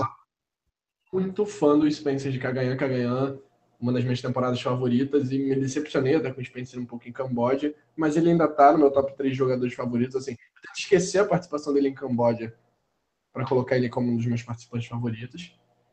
Então, admiro isso nele. Até me faz torcer um Sobe um pouquinho no meu conceito, Cole. É, e você acha que ele vai longe o colo? Como eu já disse, eu acho que ele chega na merge, mas não, não faz final, com certeza. Não vão levar ele para final. Eu acho que ele faz final, hein? Eu acho que ele pode fazer final, sim. Não sei se ganha, mas eu acho que ele faz final. Ele vai acho ser o novo fizer... quem? Vai ficar em segundo lugar. Eu acho que se ele fizer final, ganha, sinceramente. Até pela história de vida dele. Eu acho que ele não ganha por causa de quem eu acho que vai para o final com ele. Mas isso mais para frente no episódio. Agora vamos seguir em frente. Nós temos mais cinco participantes para comentar dessa tribo. E agora então a gente vai falar, seguindo, como já comentamos, a ordem alfabética. Agora então nós vamos falar justamente da Daisy Williams, de 27 anos, que é uma fisioterapeuta. Sua opinião, Rabone? Cara, desde que ela apareceu lá na, no, no vídeo de anúncio do, da temporada, lá em Game Changers, ela e o. Ryan. Ela e o Ryan foram duas pessoas que eu gostei muito. O Ryan manteve essa expectativa depois que eu assisti o vídeo e, e li as coisas. Ela caiu um pouquinho, mas ainda é uma das pessoas que eu tô mais torcendo e curtindo nesse jogo. Ah, eu particularmente é, vou discordar do Rabone aqui, não concordo com o Rabone.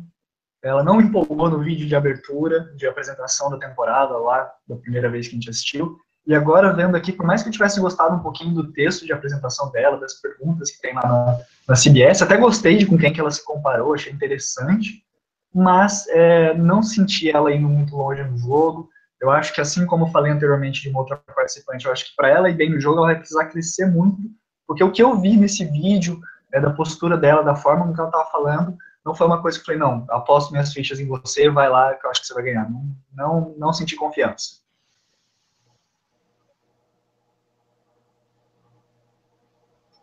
Embora a Ana Paula tenha, né, não sei se o Fabio está com o microfone desligado aí, a Ana Paula comentou, né, ela me convenceu, deu o prêmio para ela, mas eu não, não senti essa mesma confiança, não. Rabone? Eu, tá me conseguindo me ouvir? Agora sim. Agora tá me ouvindo. É que eu sim. tinha dado um problema aqui na minha chamada, desculpa. Beleza. Ah, voltando, cara, eu gostei da vibe dela. Sinceramente, ela, coloca, ela colocou a taxa da temporada 28, justamente. A taxa da temporada 28, não a de Second Chance. É, curti isso, sinceramente. Porque ela quer ser uma ameaça física, social e cognitiva. Que eu acho muito legal. Não sei o significado de cognitivo, mas achei maneiro. É, tô brincando, gente.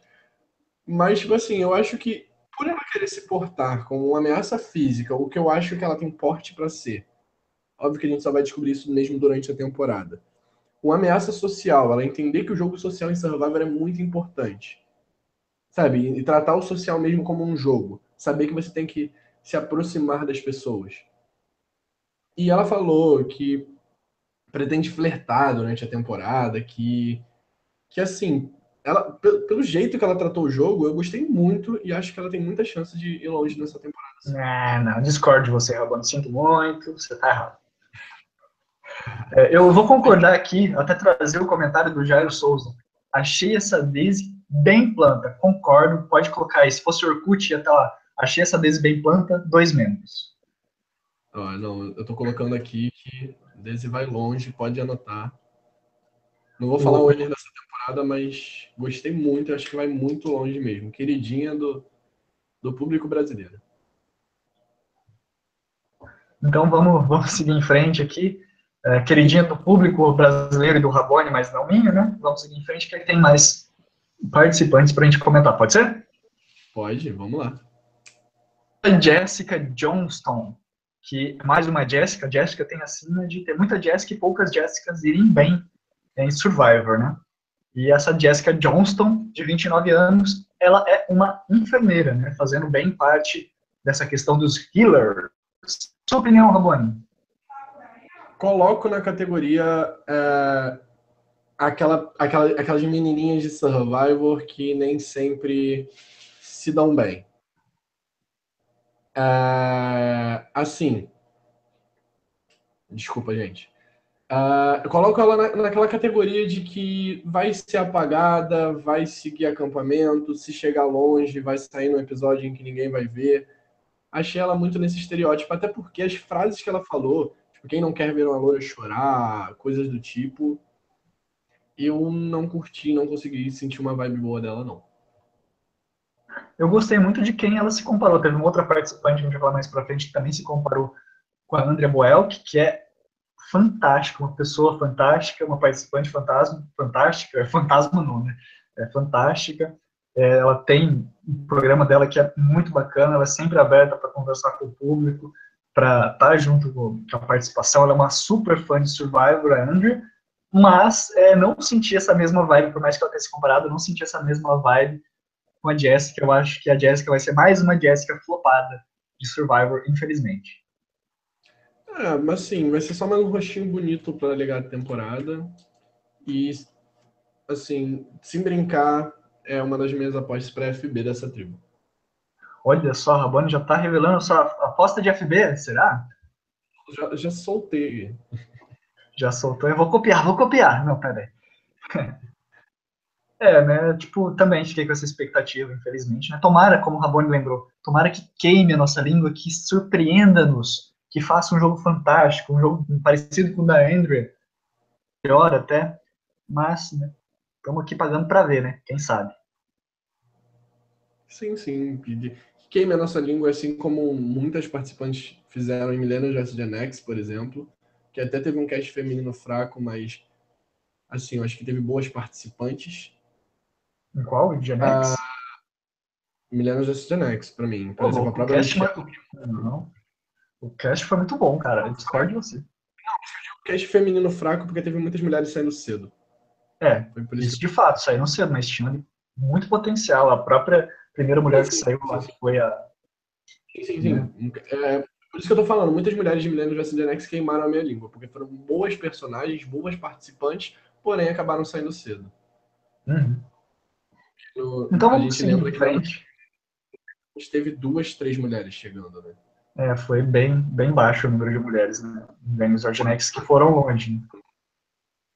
Mas vamos falar agora então aqui de um dos nomes que o Survivor, que o Rabone mais adora no Survivor, que é do Joey, digo, do Joey Mena, que é um oficial de condicional de 34 anos.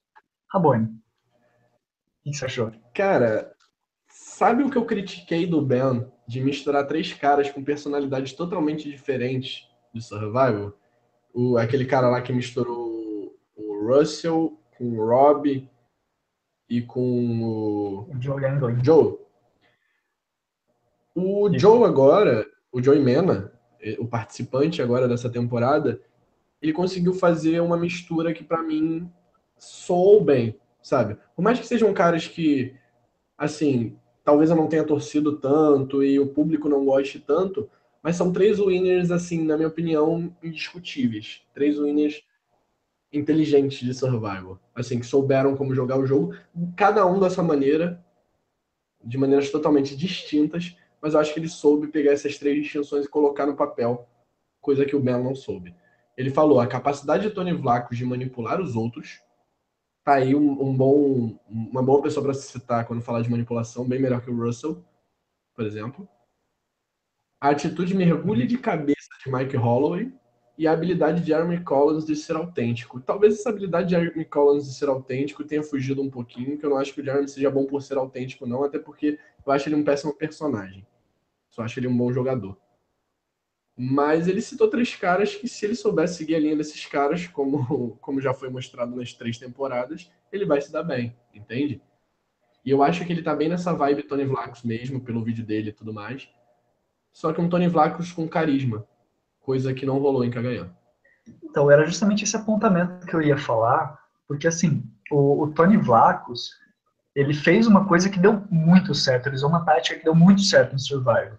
Só que Survivor, como a gente tem visto, Survivor é um jogo muito vivo. Às vezes você faz uma coisa em uma temporada, se algum participante for querer fazer exatamente a mesma coisa em outra, às vezes não dá certo justamente porque o pessoal está esperto. Então, o jogo foi sendo transformado ao longo dos anos. No começo tinha muito aquela questão do alpha male, chegar na final e ganhar o jogo.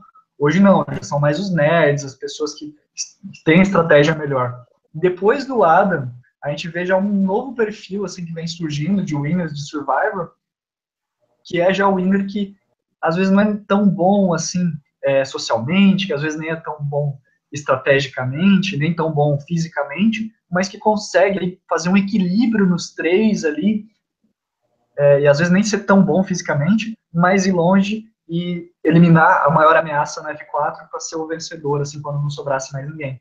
Então, é, não sei se tentar ser um Tony Vlacos com Michael Holloway pode ser a melhor combinação para quem quer ser Survivor na Season 35. Talvez na, na Season 30 seja uma, fosse uma boa opção. Agora, não sei não. O jogo está sendo reinventado também, mas eu, o, que, o que eu admiro muito é porque eu acho que o Tony Vlacos, ele é um... Ele, assim, quando ele surge, ele é um personagem muito bom, sabe? Eu acho que o erro de ser Tony Vlacos é você ser Tony Vlacos repetido. Todo mundo já saber o que você vai fazer e você deixar claro aquilo.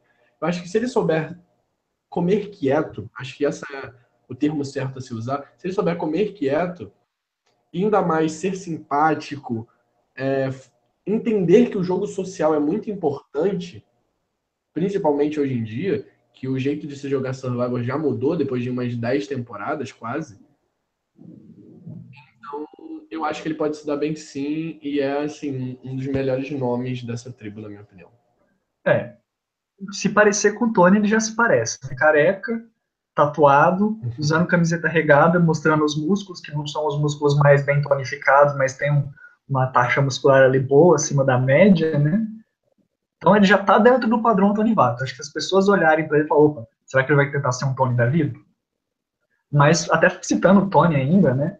É, um dos grandes méritos do Tony, de quando ele foi Inner, que foi um dos grandes deméritos da, da segunda temporada dele, a primeira vez ele soube fazer uma mais na surdina até a merge, e só depois começou a colocar suas asinhas de fora. Quando Game Changers ele já meteu a louca desde o começo, o que se mostrou algo que não foi muito correto, algo muito bom de se fazer, mesmo você estando numa temporada é, com grandes jogadores. Então, é, o Joey precisa se cuidar muito para saber qual Tony Vlacos que ele vai ser. Se ele vai ser o Tony da primeira participação ou da segunda, como é que ele vai usar isso? Ele vai usar só desde o começo esse estereótipo Tony Vlacos ou não? Então, tem que ter cuidado nisso aqui. Eu acho que ele não vai conseguir. A minha aposta é que ele não vai conseguir ser um Tony Vlacos 2.0, não.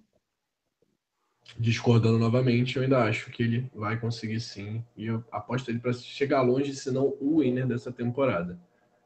Uh, o Jairo é, Souza tá falando aqui. Achei ele muito mais tio do que o Tony. Acho que esse Joey vai longe sim, top 2. A linguagem corporal dele nas promos é muito mais tranquila que a do Tony. Eu acho que ele pode ser sim um Tony com carisma. É.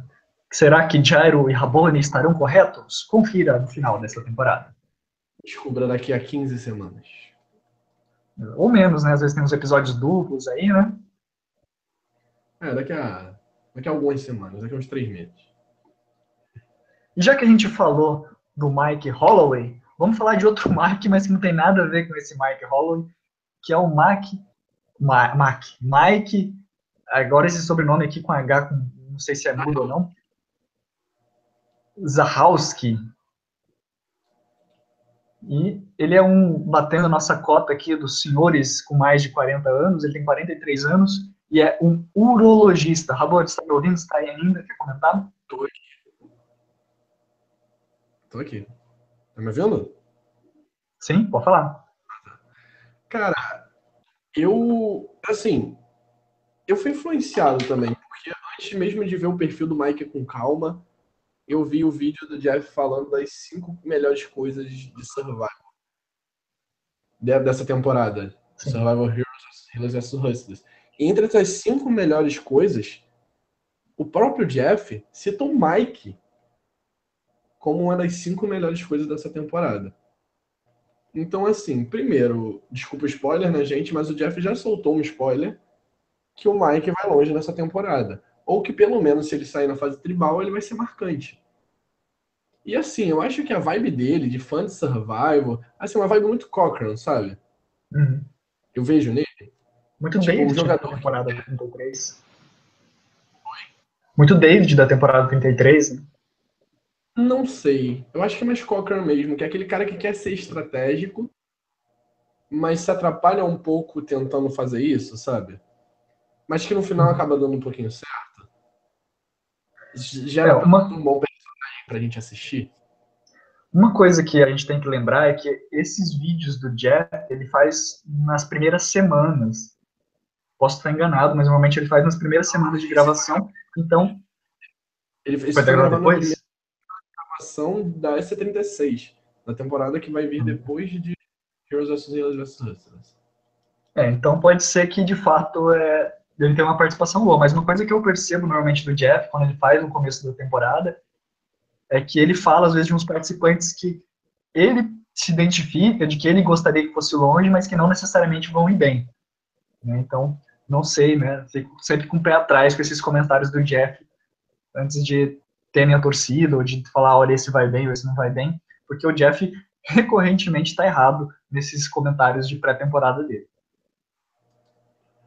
É, cara, não sei. Eu vejo ele sendo um personagem marcante, sim. Até porque ele, ele promete muito ser estratégico, ele é muito fã de survival, ele tem um filho chamado Ethan, por culpa do Sim. Ethan Zone de África. Season 3. Então, tipo, isso já mostra que ele é muito, muito fã de survival, sabe? Ele se coloca como o maior fã de survival porque essas crianças aqui provavelmente ainda nem nem viram é, nem viram todas as temporadas de survival. Pô, tem 22 e tem todas assistidas. Ah, é. Eu acho que ele se, ele se, coloca num patamar um pouco acima do que ele acha que tá, mas mesmo assim eu vejo uma vibe muito boa dele sim. Eu vejo ele um fã que dá certo. Não é aqueles fãs que saem fazendo cagada no jogo só porque querem mostrar jogo, sabe? Eu gostaria que ele fosse longe. Até coloquei ele aqui no meu F5, estou revisando aqui minhas anotações. Mas sinceramente eu não sei não se ele consegue passar da merge. Se ele passar da merge, pode ser que ele vá longe, mas eu não vejo ele ganhando o jogo também não. Eu posso falar, eu vejo ele como aquela ameaça que todo. Tipo assim, ninguém vai ver ele sendo ameaça no jogo. Vai chegar no meio da merge, todo mundo vai abrir o olho e vai falar: caraca, o Mike é uma ameaça. Se a gente deixar ele chegar no final, ele vai ganhar o jogo. E, tipo, ninguém vai ter percebido isso até então. E aí vão tirar ele ali perto da final por conta disso. Mike F4, pode anotar aí. Mike F5, anota. Divergência. Então, é, antes da gente seguir para o próximo, é, ele citou, né? Ele cita o Boston Rob como a sua referência, né? Como ele quem ele gostaria de ser em Survival, porque o Rob é inteligente e bom de estratégia social. Você acha que ele vai conseguir fazer essas Boston Rodsadas da vida? Não sei, não vejo ele como um Boston Rod da vida, não. Mas até porque ele não tem o, o como é que eu posso dizer? Até porque Boston Rob só tem um e nós temos que louvá-lo todos os dias. Exatamente. Mas eu não vejo ele com o físico do Boston Rob, por exemplo. Porque o Boston Rob ele ganha muita coisa por conta do jogo físico dele. Você ter o Boston Rob na sua tribo é vantajoso porque ele é um líder nato em provas e tudo mais. Então não vejo o Mike seguindo essa linha, mas eu, eu vejo ele sendo eu vejo ele sendo até um peso em provas. Eu vejo ele muito na vibe Cochran. Eu vejo muito um jogador no estilo Cochran nele. Cochran, né? Como eu falei, o David também. É o David, não? Eu tô confundindo os nomes já da Season 33. Ele parece ser engraçado. O David não é engraçado, ele não é cômico. Ele é cômico, às vezes, por, pelas coisas que ele não consegue fazer, por como ele vai se superando. Eu até gosto do David. Eu acho que eu, o David é um dos caras que mais se superou em Survivor até hoje. Ele é Siri Homem. Mas... Sim, concordo plenamente. É uma ótima comparação. Sim. Mas o Mike, eu, eu comparo ele com o Cochran mesmo que eu vejo ele sendo esse, esse apelo cômico da temporada. É, pode ser, pode ser. Eu acho que ele vai ganhar bastante airtime até por causa disso, talvez, né? Porque ele, se a gente parar para analisar com calma, ele é um dos que mais se distou. Ele não é, pelo menos aparentemente, tão forte fisicamente. Ele é um dos mais velhos no elenco. E ele distou, assim, você vê todos os outros homens jovens, fortes, atléticos, né? Então vai ser bem interessante a participação dele, né? Esse antagonismo que ele pode ter nessa temporada.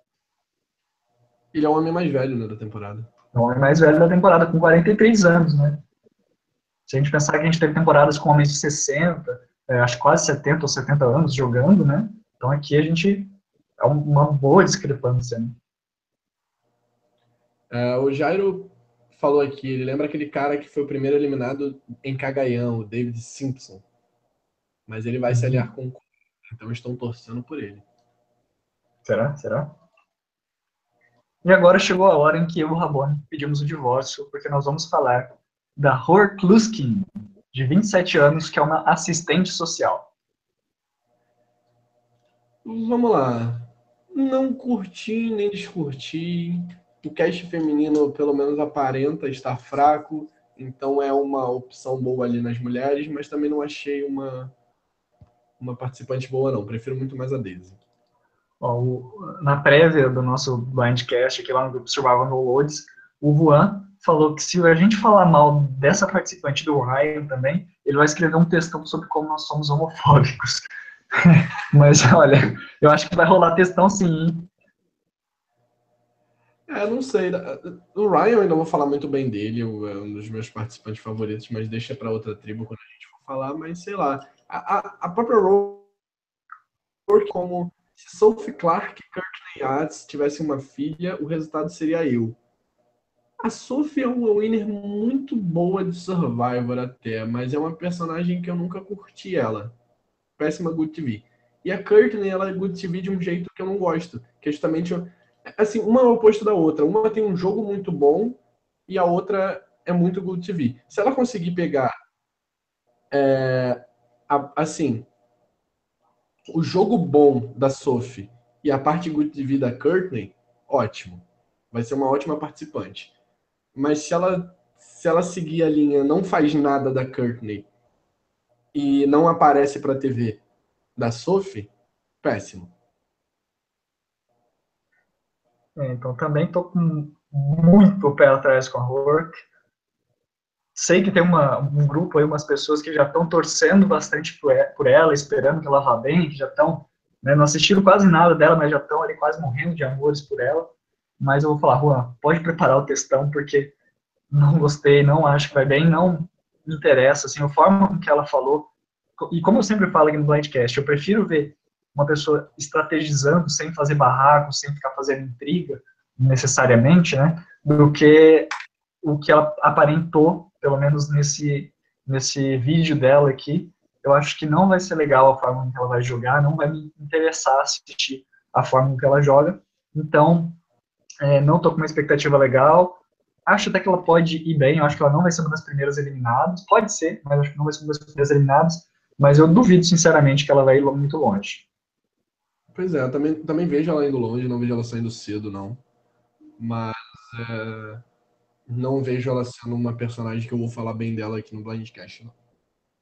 Então já preparem os textões aí para nos xingarem. Que vai rolar. Pode, pode me xingar, a gente já já sobe a hashtag Rabone, Rabone homofóbico. Rabone homofóbico. Pois é. Né? Gente. Mas então, assim, falando da Hork, nós fechamos essa, esse perfil introdutório dos participantes da tribo Soku, que é os Healers. E bem, Rabone, aquela pergunta que você quis responder, você já consegue ver alguma aliança? Na, na verdade, primeiro, qual foi a sua expectativa geral? Você acha que é uma tribo boa, uma tribo forte fisicamente? vai bem nos primeiros desafios ou não? Eu vi. Não, na verdade, assim, todas as três tribos têm uma certa força, porque todas as três tribos têm um certo charme de bicho ali escondidinho. O, Anabi, pelo menos. É, pelo menos parece, sabe? Uh,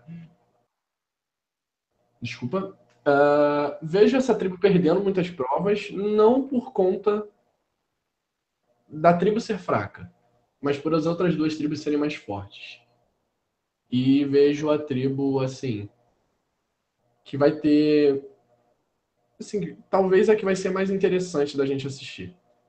Que vai ter mais conflitos dentro dela. É, eu particularmente acho que eles até vão ir bem. Eu acho que vai ser aquela tribo intermediária, sabe? Não nem é tão boa, nem é tão ruim. eu acho que ela vai conseguir vários segundos lugares ali, antes de ter uma swap, ou até depois antes de ter uma merge. Acho que é uma tribo que pode ir bem os participantes. É claro que depois da swap a gente não pode é, imaginar, né, nem especular muito, porque a gente não sabe quais tribos vão ser, nem quem vai estar no jogo ainda. Mas eu acho que essa tribo, assim, se pelo menos no começo, é uma tribo ok. Não fede nem cheira, né? Tipo, nem, nem cheira bem, nem cheira mal. Então, é uma tribo ok. E quanto às alianças, Rabone, o que, que você acha que pode acontecer? Quem que você acha ali que pode se afinizar nos primeiros dias? Vamos lá. Eu vejo uma aliança entre a Daisy, o Cole, o Mike e o Joey. Olha, o Rabone apostando Os forte homens, nos homens.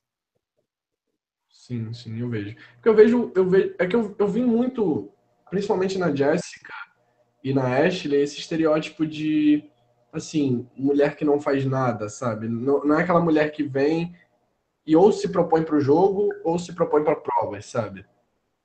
Eu vejo uhum. muito elas duas como essa pessoa que não vai, não vai aparecer de jeito nenhum na tribo. Então, por isso que eu ainda coloco elas muito tipo, por fora do jogo.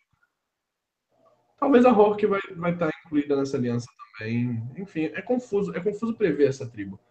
Mas eu não vejo nenhum homem ali fora. Eu não vejo eles querendo tirar o Cole por ser Challenge Beast. Eu vejo o Joey ali meio que nas cabeças. O Mike conseguindo fazer um bom social, sabe? É difícil uhum. ver alguém ruim nessa tribo, diferente dos Heroes. Uma aliança que eu gostaria de ver, que eu acho que seria interessante, que poderia acontecer, é justamente uma aliança parecida com o que você falou, com a Hork, o Cole e o, e o Mike. Eu acho que é uma aliança assim de três pessoas diferentes, mas que se conseguissem se juntar e fazer um social, conseguiriam ir bem, que eu acho que poderia acontecer nessa tribo. Eu acho mais fácil acontecer a sua do que essa minha aliança ideal, porque eles são muito diferentes. Mas seria interessante ver essa aliança acontecendo. Seguindo o baile, já podemos partir para a próxima tribo? Vamos falar então da tribo Ayawa, que é a tribo dos Hustlers, que não tem uma tradução exata assim para Hustlers, mas seriam justamente aquelas pessoas que se empenham, que dão a vida para fazer alguma coisa, ou pela sociedade, ou por, por alguma coisa, né, para ou para fazer, né, nesse sentido de auxiliar os outros também, diferente dos healers, que seriam mais da parte da medicina, esse aqui seriam mais aqueles trabalhadores mais parecidos com os Browns, mas sem ter essa questão da força física em si, mas sim da, da entrega pela sociedade. Né?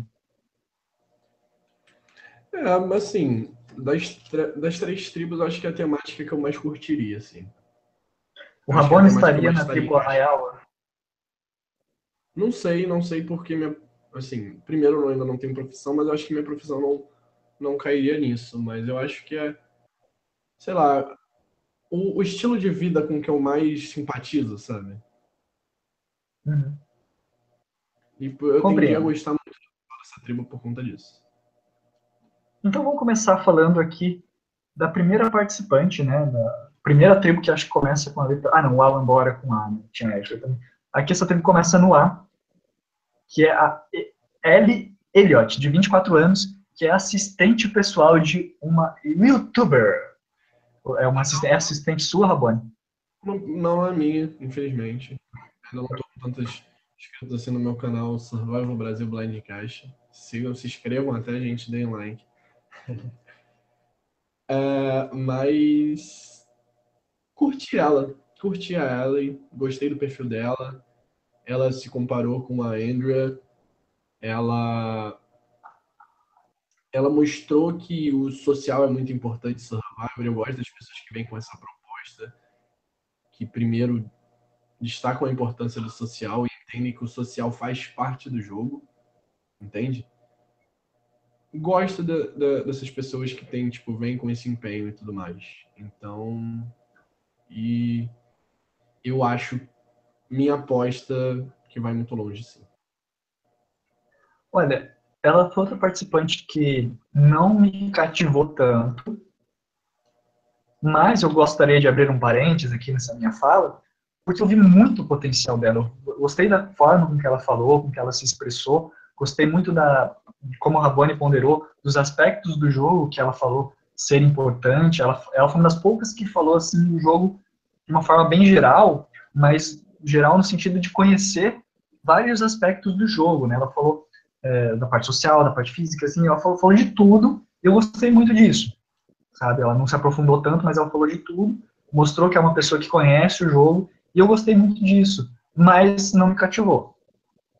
Mas apesar disso, muito mais, mais, mais, mais, mas no final das contas eu acho que assim, ela pode surpreender muito positivamente nessa temporada, mas eu não tô botando a minha mão no fogo para ela não. Acho que ela pode bem, mas não tanto assim. É, cara, eu acho que ficou naquele meio termo também. Não é uma das minhas favoritas. Não é, não é a minha favorita, no caso. Eu acho que esse posto ainda fica para Daisy. Mas também não é uma pessoa que eu tô torcendo contra. Eu acho que é alguém que tem muita chance de ir longe, sim e um dos melhores nomes, principalmente do cast feminino dessa temporada, que eu já critiquei tanto. Sim, eu acho que ela, do cast feminino ela é uma das melhores, sim, de fato. E ela se compara também com uma das nossas queridinhas, né, que é a Andrea Boel. Mas é queridinha do Blindcast. Pois é, bom, o dia que o Rabone aceitar fazer live em inglês, a gente convida a, a Andrea para participar aqui. Uma coisa que a gente poderia fazer, né? Quem sabe a gente não faz um lobby aí também para ter o, o Rob Sesternino ou o Stefan aqui com a gente, por que não? Seria meu sonho. Seria meu sonho o Blindcast um dia chegar a esse ponto. Estamos sonhando. Mas, quem sabe um dia, né? Quem sabe aí no, nos hiatos, que a gente sempre. Eu, eu, eu falei assim, eu não vou prometer mais nada, porque todo hiato entre temporadas a gente promete que a gente vai fazer alguma coisa e a gente nunca faz. Eu falei, olha, dessa vez eu não vou prometer nada, quem sabe a gente não faz dessa vez, porque a gente não promete daí. É, o Jairo Souza está dizendo aqui: a dona da Season, se ela votar na mãe dela, ela vai longe. Mas ninguém vai levar para a final, porque ela vai jogar muito hard.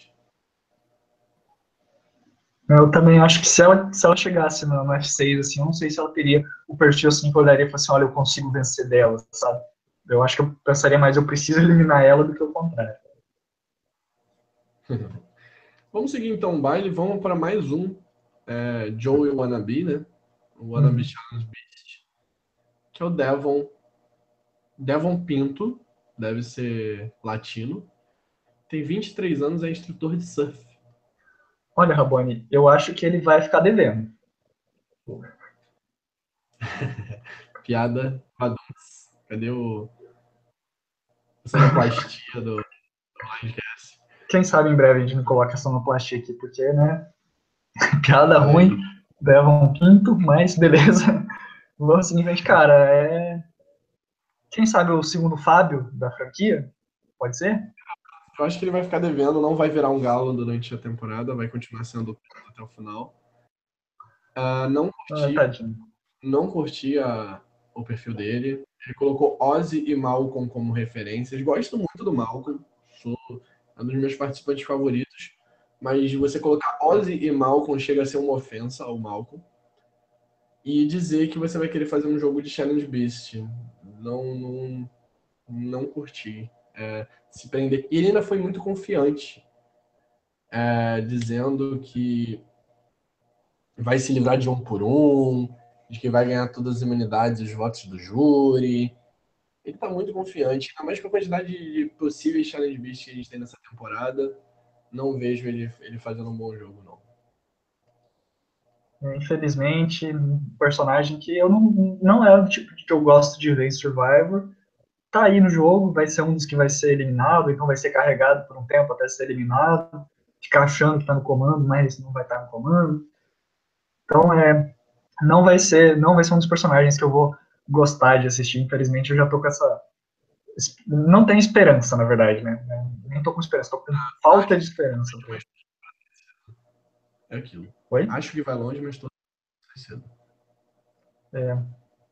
Então vamos seguir em frente, a gente já está aqui com quase duas horas de live. Vamos falar agora, vamos pescar mais uma participante, Rabone? é piadinha maravilhosa, né? Hoje eu tô on fire. Lauren Himmer, ela tem 35 anos, uma das mais velhas do cast, porém ainda muito nova, e a pescadora. Esperava que ela tivesse mais idade, até fiquei impressionado. Mas ela é a, a, ela me lembra muito a tiazona da merenda de China. Ela vai ser a mãezona dessa tribo, provavelmente, né? Muito provavelmente. Eu não, nem vejo ela sendo a mãezona da tribo, eu vejo ela saindo, sinceramente. Ela tem 35 anos, e se é parar pra olhar, o resto do cast A Ellie 24, o Devon 23, o Patrick 24, o Ryan 23, a Simone 25. Tipo, ela é 10 anos mais velha que todos os outros participantes dessa tribo. Sim, todo mundo na mesma idade, sabe? Ela vai ficar muito por fora. Eu não vejo ela se encaixando. Ela vai estar deslocada. Boa participante, não vejo ela ajudando em provas. Eu não vejo ela socializando bem, eu não, eu não vejo nada nela. Eu não consigo ver uma boa saída para. Eu acho que é uma participante que está ali, que eles tacaram só para dar uma discrepância e não fazer uma tribo muito uniforme, sabe? Uhum. É. E bem, é, não me impressionou tanto os vídeos dela. Assim, como pessoa, eu acho que ela deve ser uma pessoa legal, talvez. Não sei se deve ser uma pessoa que eu conversaria ou não na, na vida íntima, na vida pessoal, né? Mas é, uma coisa que me chamou a atenção foi justamente que ela não se compara a ninguém, né? Que ela fala assim, ó, não compara nenhum participante, sempre tento fazer as coisas de forma diferente das outras pessoas. Legal, é legal, assim, do ponto de vista pessoal, mas quando você fala de Survivor, quando pode transparecer que você não tem base de como o jogo é jogado, sabe? Então, não sei como é que ela, ela vai seguir com o jogo dela. dela, tipo, ah, não sei quem responder, então vou dar um migué. É, achei muito migué isso aí também, sabe? Porque pensando, será que ela sabe que ela tá entrando no Survivor mesmo? Pois é, não curti e a minha aposta pra FB nessa tribo. Já solto logo. Olha só, polêmica. polêmica. Vamos partir então para o winner dessa temporada? vamos, vamos partir para mais um na vibe. O último, finalmente, na vibe Ozzy, né? Challenge Beast dessa temporada, que é o Patrick Bolton, de 24 anos, que é um pequeno empresário. Olha, eu já vou adiantando, já adiantei aqui a minha aposta para o winner dessa temporada. Pode anotar aí, não tenho medo de falar. Sei que o Rabone aí tá com medinho de falar quem que ele acha que vai ser o winner. Mas o Patrick, para mim, tem tudo para ser o winner dessa temporada. Eu vou apostar todas as minhas fichas nele. Por mais improvável que possa aparecer, eu vou apostar nele essa temporada. Olha, dos que estão nessa vibe Challenge Beast, assim, é que eu, eu citei até no início, não lembrava dos nomes, mas agora eu já posso enumerar, que são o JP, o Cole, o Devon e o Patrick. É talvez o que eu mais curti, é o que talvez tenha uma vibe mais jogo social do que quero basear meu jogo em provas. Mas não é uma das pessoas que eu mais curti nesse jogo, nem de, nem de perto, assim não curti muito o perfil dele e acho que vai ser um que vai longe também, mas não vai conseguir me cativar. Pode ter certeza que vai chegar no final e ganhar aí tranquilo. É, minha aposta, anotem aí. E, enfim, é, ele se comparou com o Joey da temporada 30, né? Que fala que era um cara legal e sabia usar suas habilidades sociais para fazer amigos no jogo. Quando ficou contra a parede, lutou o máximo que podia para vencer todas as unidades rivais e se salvar. Não era desistir, e eu também não sou basear o jogo só em provas não dá, né? Você tem que confiar muito mais no seu social e no seu estratégico e moldar o jogo para você chegar lá numa posição que te favoreça e não ficar dependendo de imunidades. Eu acho isso muito ruim. Assim. É bom essa ideia de não desistir e tudo mais, mas eu não curti esse discurso dizendo, tipo, baseado só nisso, você basear seu jogo só nisso, sabe? Uhum. Mas eu acho que, assim, independente dessa minha aposta aí e tudo mais, essa brincadeira que eu tô fazendo aqui, essa torcida, mas é, eu acho que vai ser uma pessoa legal de assistir, um personagem legal de se assistir. Já, já deu pra perceber que ele se queima fácil no sol, né? Você fica pensando, poxa, como é que o cara vai querer ser um challenge beast? E ele se queima fácil no sol, ele vai ficar lá uma hora numa prova de resistência, vai estar tudo vermelho igual um pimentão. Isso vai ser legal de assistir. Ah. Eu, eu, eu ri muito também com o GIF que eu, a própria tribo falou, botou aqui, que é ele com a marca da camisa. Mas, assim, torço para calar minha boca porque é um dos que eu mais simpatizei entre os quatro, mas não, não vejo me. Até vejo, repito novamente, até vejo indo longe, mas não vejo cativando a maioria do público, não. Será que ele vai ser igual. Você assiste Game of Thrones, tá bom? Assisto. Será que ele vai ser igual o Rose Bolton? Da mesma família, mesmo sobrenome. Ah, pois é. Olha, tomara que não, né?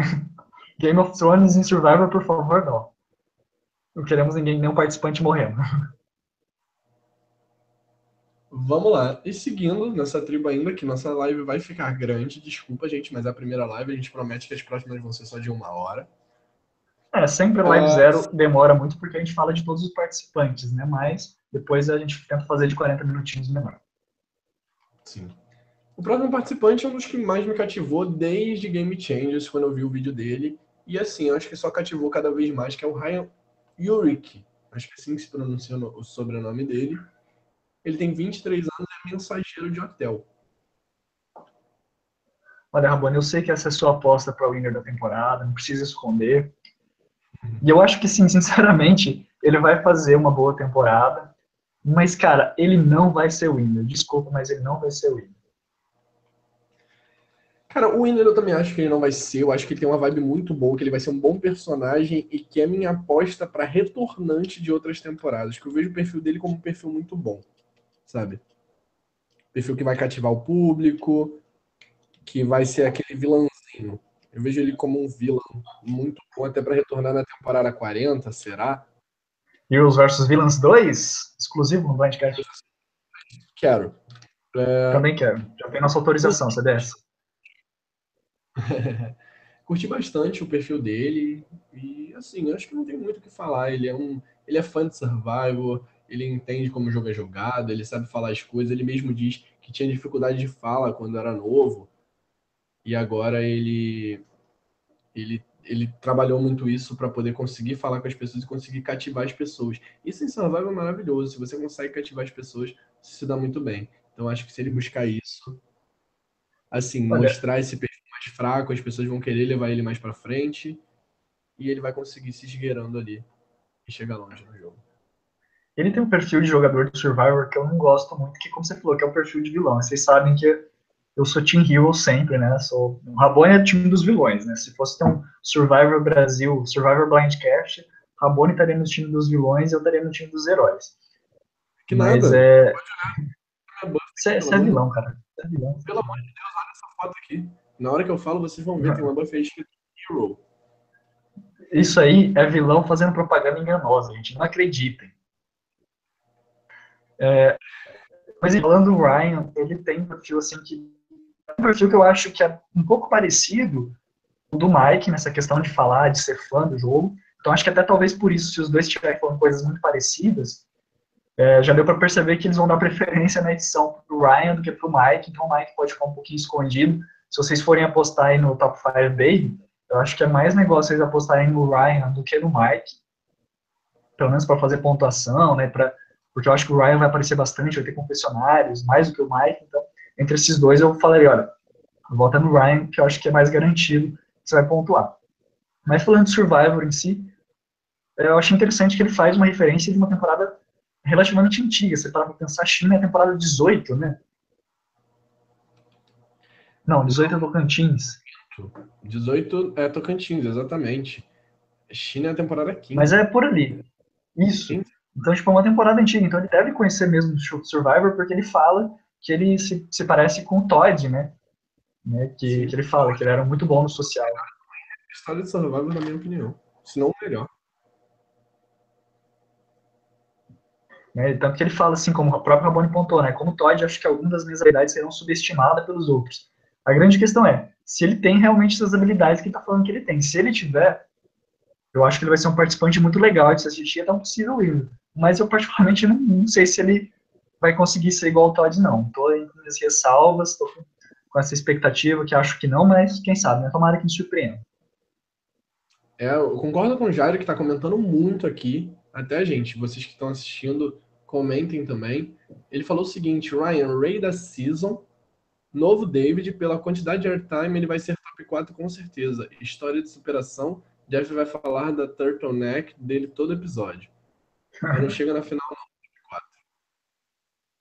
Eu acho bem possível isso acontecer. Jairo resumindo os nossos pensamentos aqui nos comentários. Exatamente. E para finalizar, não só essa tribo, como o, a nossa avaliação dos personagens e partir para finalizar o nosso podcast, né, que já está bem longo. Vamos para Simone. Simone Nguyen. Não sei pronunciar muito bem esse sobrenome, principalmente que deve ser um sobrenome coreano ali, asiático, enfim. Simone Nguyen. Ela é Ninguém. Simone Ninguém. Ela é ativista, defensora de minorias e ela tem 25 anos. Cara, o contrário das outras, assim, tipo, o conteúdo dela eu achei, assim, tão forte, assim. Mas ela foi uma pessoa que me cativou, sabe? No final, até, se não me engano, é ela que fala, né? Tipo assim, que ela não é muito de ficar sorrindo, mas se ela precisar fazer isso, ela vai fazer no jogo. Então eu gostei assim do perfil dela, ela me cativou, assim, eu me identifiquei porque eu tenho algumas dificuldades iguais a ela também. Não sou uma pessoa de ficar sorrindo o tempo inteiro, de, de conseguir agradar todo mundo, mas é, eu gostei, ela me cativou. Então, assim, não sei se ela vai bem por causa que essa tribo, é, eu acho que eu, eu colocaria como um dos primeiros targets, talvez, da tribo, analisando assim com calma. Mas eu acho que se ela conseguir superar essa primeira dificuldade, às vezes, para conversar com as pessoas, tirar o target dela, ela pode ir muito longe e pode ir muito bem nesse jogo. Cara, eu curti muito o perfil dela. Assim, eu acho que as mulheres, tirando a, a tia da merenda, a pescadora, as mulheres dessa, dessa tribo são, acho que as mulheres que eu mais curti no jogo inteiro, que são a Ellie e a Simone. Acho que ela tem um perfil muito bom, sim, de jogadora de survival e quero muito ela chegando longe, apesar de achar que ela não vai. É, eu também tô, tô achando que ela pode cair nos primeiros certeza, infelizmente. E ela cita, né, do, dois participantes como referência para o jogo dela, né, que é o Tide Karong, porque sou um bambu ao vento, segundo as palavras dela, e Michaela de Millennials vs Gen X, porque adoro julgar todo mundo. O que, que você achou disso aqui, Rabona? Cara, eu particularmente não gosto muito dessa vibe da Michaela de adorar julgar todo mundo. Eu também não. E nem gosto muito do jogo do Tai. Porém, eu não vejo essa vibe nela, sabe? Eu vejo, eu, tipo, vendo o vídeo dela e lendo, tipo, vendo as coisas que ela falou, não dá pra sentir essa vibe Tai Michaela nela. Tipo, Nem um pouco. Se ela for pra essa vibe Michaela. Hum, gente, desculpa que eu tô perdendo um pouco a voz aqui. Se ela for pra essa vibe Michaela, vai ser até bom que vai ser Good TV. E é uma das poucas mulheres que eu vejo sendo Good TV nessa temporada. Se ela não for, ela vai acabar sendo uma boa jogadora, provavelmente. É, eu acho que ela tem potencial para ser uma boa jogadora, como eu falei. Eu espero ver ela indo bem. Eu acho que ela é uma das que vai me surpreender positivamente. Espero que me surpreenda positivamente. Mas ainda estou com o pé atrás. Eu acho que se ela não conseguir lidar bem assim, com, com essas características dela, pode ser que ela seja uma das primeiras eliminadas da tribo, infelizmente. Né? Vamos, vamos esperar para ver o que, que, vai acontecer. Isso então. Finalizando a tribo Hustlers, o que você achou dessa tribo, Bonado? Cara, eu achei que, assim, pode ser uma das tribos mais fracas no, nos primeiros desafios. Eu acho que o Devon vai ficar devendo, a Lauren pode trazer um pouco de força, assim, porque já deu para perceber que pelo trabalho dela ela tem um pouquinho de força e tudo mais. Claro que estamos jogando sem conhecer de verdade as pessoas, mas estamos jogando só as aparências, estamos jogando a capa do livro, não o conteúdo. Mas acho que ela pode até tentar dar uma ajudá-la, mas infelizmente eu acho que a tribo não vai conseguir tão bem no começo. Algumas pessoas ali até têm potencial, tipo a Ellie tem potencial, até fala que quer ser igual a Andrew, bem em provas, mas eu acho que o tipo de prova que ela deve bem deve ser mais igual a Andrew, mesmo provas individuais, de resistência é, de, individual, né, do que das provas em grupo, que a Andrew era, assim, ela ia muito melhor individualmente do que nas provas em grupo, não sei se vocês repararam já. O Devon, ele se compara, como já falei, com o Ozzy, com o Malcolm, mas acho que ele vai ficar devendo. É, o Patrick, como eu falei, vai ser estranho ver um cara que se queima fácil tentando bem nos desafios, né? Parece que tem força, mas comparado com as outras tribos, não sei se é suficiente para garantir um primeiro lugar, assim, um segundo lugar. O Ryan, as aparências estão aí, não preciso falar muito. E a Simone também, né, é outra que não parece que, se, que seja muito forte. Então acho que eles vão penar um pouquinho nesse começo para vencer as provas. E não me espantaria se fosse a primeira tribo a ir para um conselho tribal. Eu aposto eles como a tribo mediana em tribos. Acho que eles vão para esse primeiro conselho tribal, sim. É minha aposta para ir para o conselho nesse primeiro episódio. Mas acho que a Soco ainda vai ser pior e eles só vão ficar perdendo nas provas mesmo para Levu.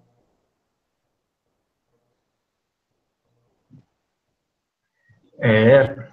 Quanto a alianças dentro da tribo, eu acho que a Ellie A Simone, o Ryan e o Devon vão montar um F4. Interessante.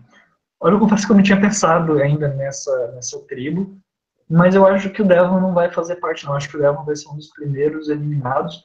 Eu apostaria aqui, pensando com as minhas caraminholas, numa aliança do Ryan com o Patrick, a Ellie e acho que essas três aí, talvez com a Simone ali, com, a, com ela, assim, o F4 deles, mas eu colocaria ali no F3 ali Ellie, Patrick e Ryan. Acho que essa pode ser uma aliança que eles podem formar ali, que eu acho que pode acontecer. E, e avaliando as tribos num geral, assim, Bonami, para você, qual é a melhor das três? Olha, acho que é melhor, assim. Você fala em provas ou no social, assim? Os dois. Vamos, vamos, colocar é, prova social estratégico, melhor e pior tribo. Social e estratégico, assim, pensando no contexto geral. Qual a melhor tribo em provas? Em provas, Heroes. Também aposto na Heroes. A pior em provas. A pior em provas eu acho que vai ser a, a Hustlers, a Yawa. Eu coloco a Healers. A Soco. Healers. Melhor tribo no social. jogo estratégico. Estratégico? Cara, estratégico. Eu vou. Cara, eu tô pensando agora, eu tô pensando demais. Ah, tô bugando aqui. Não, não, não, tá bem dividido, assim. Cada das tribos tem alguns, mas eu vou, eu vou postar na, na Soku, na Healers. Também vou neles. A pior em jogo estratégico. Cara, eu acho que deve ser a Heroes. Repetindo, a Heroes acho, nosso... eu acho que a única que vai salvar da, da Heroes, assim, estrategicamente, vai ser a Chris. Talvez. Acho que o Ben. Eu vejo o Ben com um bom jogo estratégico, pelo menos na cabeça dele. É, pode ser, né? Pode ser. E social? Eu... Melhor tribo social? Cara, no melhor tribo como social, por ser muito jovem também, eu coloco a Yawa, a tribo dos Hustlers. Eu já acho que o social estratégico vai ser a Healers, a Soku mesmo. Acho que eles vão bem. E a pior tribo em social pra você? Heroes. Acho que a Heroes vai, vai deixar a desejar. Eu vejo muito a tribo Heroes como forte em provas e só. Eu acho que, assim, falando de um personagem específico, acho que o que vai mais vai me irritar no começo vai ser o Delvin, cara. Eu não gostei, assim, da forma com que ele fala, um pouco da arrogância dele, da dependência da força dele. Eu acho que ele pode ser aquele douchebag dos primeiros episódios, que apesar de ajudar a tribo, vai ser eliminado talvez no segundo ou terceiro episódio. Como era o nome daquele cara de de Millennium vs Gen X. Taylor, acho que é Taylor, né? Taylor, isso mesmo. Taylor. Que é o senhor, né? Se achando muito, achando que tá controlando o jogo. Não é. curti muito da, a pegada dele também, não. Mas vamos lá, então. Uh, vamos falar um pouquinho da Twitch dessa temporada para começar a finalizar nosso assunto aqui. Para quem não viu, já foi divulgado. Se você não quer ouvir spoiler, dá um pause aí, que daqui a pouco a gente para de falar disso. Mas acho que não é spoiler demais, não. A gente só vai falar mesmo sobre um, um poder em questão, que é a Legacy Adventures, não, a vantagem dessa temporada. Que vai ser dada no primeiro episódio e vai funcionar na forma de um super ídolo, em que vai dar o poder, e só vai funcionar no primeiro conselho tribal. Vai dar o poder para a pessoa que pegar ser salva mesmo depois da votação ou simplesmente salvar a pessoa que foi eliminada. É, esse poder só vai, só vai poder usar, ser usado no primeiro episódio, e caso a pessoa que pega esse poder não vá para o primeiro conselho tribal, ela vai ter que dar secretamente aquele poder para pessoa para uma pessoa na tribo que foi para o conselho tribal. Cara, interessante isso daí, diferente, né, do, do, que a gente viu, não tão diferente, assim, que a gente já viu, mas interessante até para pensar nessa questão de como as, as tribos vão trabalhar uma com a outra. No caso, essa, essa pessoa que achou vai ter que dar secretamente para uma outra pessoa, e aí isso pode até começar a fazer alianças ou até suspeitas, né, que é o mais interessante, né, suspeitas sobre pessoas da sua própria aliança, o que ela está fazendo, para quem que ela deu a vantagem, para quem que ela não deu, será que ela deu de fato para aquela pessoa que ela deu, ou deu para outra pessoa, né? então, é algo a se pensar, algo que pode influenciar o jogo, e deixar o jogo bem vivo, bem interessante, a minha opinião é que pode ser algo produtivo, vai depender de como os jogadores vão se utilizar, se eles vão saber se utilizar ou não. Aí agora, se vai ser bem utilizado ou não, já é outra questão. E você, Rabon, o que, que, você acha? Eu gostei bastante a vantagem, eu acho que vai dar uma ótima premiere para a temporada, sabe? Eu acho que vai, vai ser bom justamente por isso, que vai ter um primeiro episódio muito bom. Se, se não flopar, né, também, né? Torço para não flopar. E curtir a vantagem sim. Eu acho que eles podem fazer. Apesar de que se fizer isso mais vezes, acaba não dando certo, porque já deixa o, tira o fator surpresa, né? Mas achei uma ideia muito boa para animar o primeiro episódio. E além disso, é um temporada. Isso, por favor. A procura dos ídolos, ela vai ser um pouquinho diferente, porque as pistas elas vão estar simplesmente gravadas numa árvore. Vai ter uma pintura numa árvore e que quem prestar atenção vai receber uma pista. E acho que, tipo, muda um pouquinho né, a maneira de se encontrar ídolos em Survivor.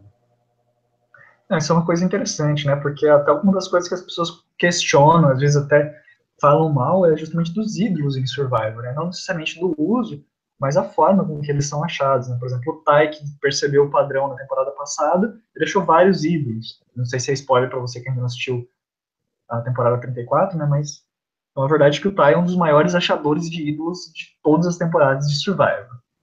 E isso vai ser legal, reinventar a forma como os ídolos são achados, porque às vezes aquele super fã talvez tem que se reinventar ou pensar um pouquinho a mais para conseguir achar o ídolo, né? Sim, infelizmente o Tai é um dos maiores achadores de ídolos de todas as temporadas de Survival. Mas eu achei muito legal, sim. Eu gosto, eu sou do tipo de jogador que acho legal, tipo, pro... dar oportunidade para as pessoas que forem inteligentes acharem os ídolos. Então curti bastante essa maneira nova de se encontrar ídolos. É, mais alguma coisa sobre essas twists novas dessa, dessa temporada, Bonome? Eu acho que foi isso. Já, já cobrimos todos os planos que a gente sabe até agora. Sim. E, e que o gente... júri vai, vai, continuar sendo da maneira como foi em Game Changers. Uh, as pessoas vão, vão poder conversar mais durante o júri e mini spoiler para vocês, Jeff disse que essa vai ser uma das melhores finais da história de Survivor. Então, eu tenho uma informação que eu ouvi dizer que eu não sei se é 100% acurada, de que vai mudar um pouquinho o jogo a partir do F5 dessa temporada, que não vai ser exatamente como a gente está acostumado. Mas como eu não quero dar spoilers aqui, eu vou deixar isso talvez para um outro programa, depois eu até falo em particular para o Rabone, mas vamos deixar isso por baixo, até porque não é algo que é confirmado pela CBS, então vamos falar só do que a gente já sabe, isso que a gente comentou até agora, foi o que o Jeff comentou em entrevistas, né, e falou sobre a questão do ídolo e tudo mais. Que legal. Uh, expectativas para essa temporada, Bonami? Acho que vai de 0 a 10. Vai ser uma temporada boa? Cara, eu, como eu falei, eu tava Survivor Free até começo dessa semana que a gente vai preparar o material para esse Blindcast estava evitando assistir as coisas, pesquisar as coisas, é, para ter uma impressão, primeira impressão realmente aqui nesse programa, para poder falar com vocês realmente as primeiras impressões e não algo que foi rumado ao longo das semanas. Né? E eu tava com uma expectativa bem baixa, porque eu via foto assim quando saiu, eu vi aquele vídeo promocional que saiu no final da temporada passada, mas não estava empolgado. Já agora vendo assim essa questão do, do, perfil dos personagens, como são muito parecidos alguns, e, e, acho que vai ser legal ver como que essas, essas, esses personagens vão conversar, né? Como que eles vão se dar né, nessa temporada. Então eu tô com uma expectativa boa. Eu acho que assim, de 0 a 8, eu vou ser bem otimista, eu vou dar 7.5. De 0 a 10, de 0 a 10. 0 a 10. Isso, eu falei de 0 a quanto? Você falou de 0 a 8. 7.5. 0 a 8, é porque eu tava com 8 na cabeça, né? Então de 0 a 10, 7.5. Então, eu vou, eu vou aproveitar sua deixa do 8 e vou dar um 8 para essa temporada. Tava querendo dar um 9, mas eu acho que vai ser criar expectativa demais. Eu acho que vai ser uma temporada boa e vai entrar pro hall das melhores temporadas ao Newbies de Survival. Anotem o que eu tô falando. Tem, tem, tem potencial para isso, eu acredito. Eu, tô tentando assim me conter, tô dando nota para passar de ano, né? Mas vamos lá. Junto com China, Kagayan e Millennium vs Gen X. Isso. Bem, o primeiro episódio dessa temporada se chama I'm Not Crazy, I'm Confident. Eu não estou louco, eu sou confiante. Não sei quem vai falar. Parece frase de cara muito forte que confia no que faz, mas também parece frase daquelas mulheres que são muito confiantes e que às vezes dão uma aloprada, mas que usa para se defender. Não, não tô louca, eu sou confiante. Não sei quem que vai falar, mas é o título do primeiro episódio. Vamos, vamos apostar isso? Seria legal. Vamos passar a fazer Você acha que vai ser um homem? Você, você... Não, não. Oi? Apostar na pessoa, vamos. Na pessoa? Vamos, vamos fazer isso. Quem estiver assistindo, até quem estiver assistindo depois, não estiver assistindo live, comenta também quem você acha que vai dar o nome do episódio do, do próximo episódio. Eu aposto no Devon. Eu acho que vai ser a Hork que vai falar. Tô completamente chutando aqui. vamos lá. Então, vamos aproveitar a vibe de aposta uh, e vamos começar com uma aposta leve ainda. Quem vai ser o FB da temporada? Eu queria fazer justamente. Vamos fazer isso, Capone. Vamos fazer um Power Rank agora. Do, Rank? Assim, do, do, primeiro eliminado, do FB até o winner. A ordem que a gente acha Bom. que vai sair. Top. Acertou, ganha pronto? dois pontos. Já tem o meu pronto. Você tem o seu pronto? Então vai falando o seu aqui enquanto eu finalizo aqui o meu. Você finaliza? Você já está só com, tá com algumas lacunas aí ainda? Sim, sim, sim, sim. Vou preencher aqui com calma. Aqui. Essa discussão aqui mudou bastante coisa. mudou bastante. Cara, então, eu vou ser bem polêmico aqui. Vamos combinar então aqui os critérios. Vocês, se vocês quiserem deixar, só vai valer comentários que deixarem aqui nesse vídeo. É, não deixem no chat a aposta de vocês, porque o chat ele some depois. Guardem esse daí para fazer no comentário. Se está vendo depois, deixa aí nos comentários aí embaixo que fica guardado. Mas só vai valer aqui pra gente até é, a data de estreia desse episódio. E vamos combinar que vai ser o seguinte: se a pessoa sair no episódio em questão que a gente apostar, que vocês apostarem também, vai valer dois pontos. Se sair um episódio depois ou um episódio antes, vale um ponto, beleza? Pode ser, Rabone? Certinho. Belezinho. E vamos fazer assim, ó. Winner da temporada, cinco pontos. Segundo colocado, três pontos. E terceiro lugar, dois pontos, beleza? Curti, curti. E se acertar finalista, um ponto. Tipo assim, foi finalista, mas foi winner, eu tinha postado que foi terceiro lugar, vale um ponto só. Mas se acertar o winner, cinco pontos. Vou até escrever isso aqui, porque, cara, isso aqui tá totalmente no improviso se eu estiver assistindo essa live aqui. É, dois Sim. pontos se tiver certo. Planejou isso. Estamos fazendo esse joguinho aqui agora um ponto. Se tiver, se sair um episódio, um episódio antes ou depois, um ponto se for finalista, cinco pontos se for winner, três para para runner-up, né?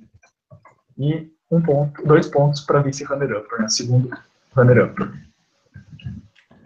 Beleza, tá anotado aqui. Conseguiu terminar sua lista ainda nesse meu tempo ou não, Rabone? Não, tô finalizando aqui. Vai falando aí a sua.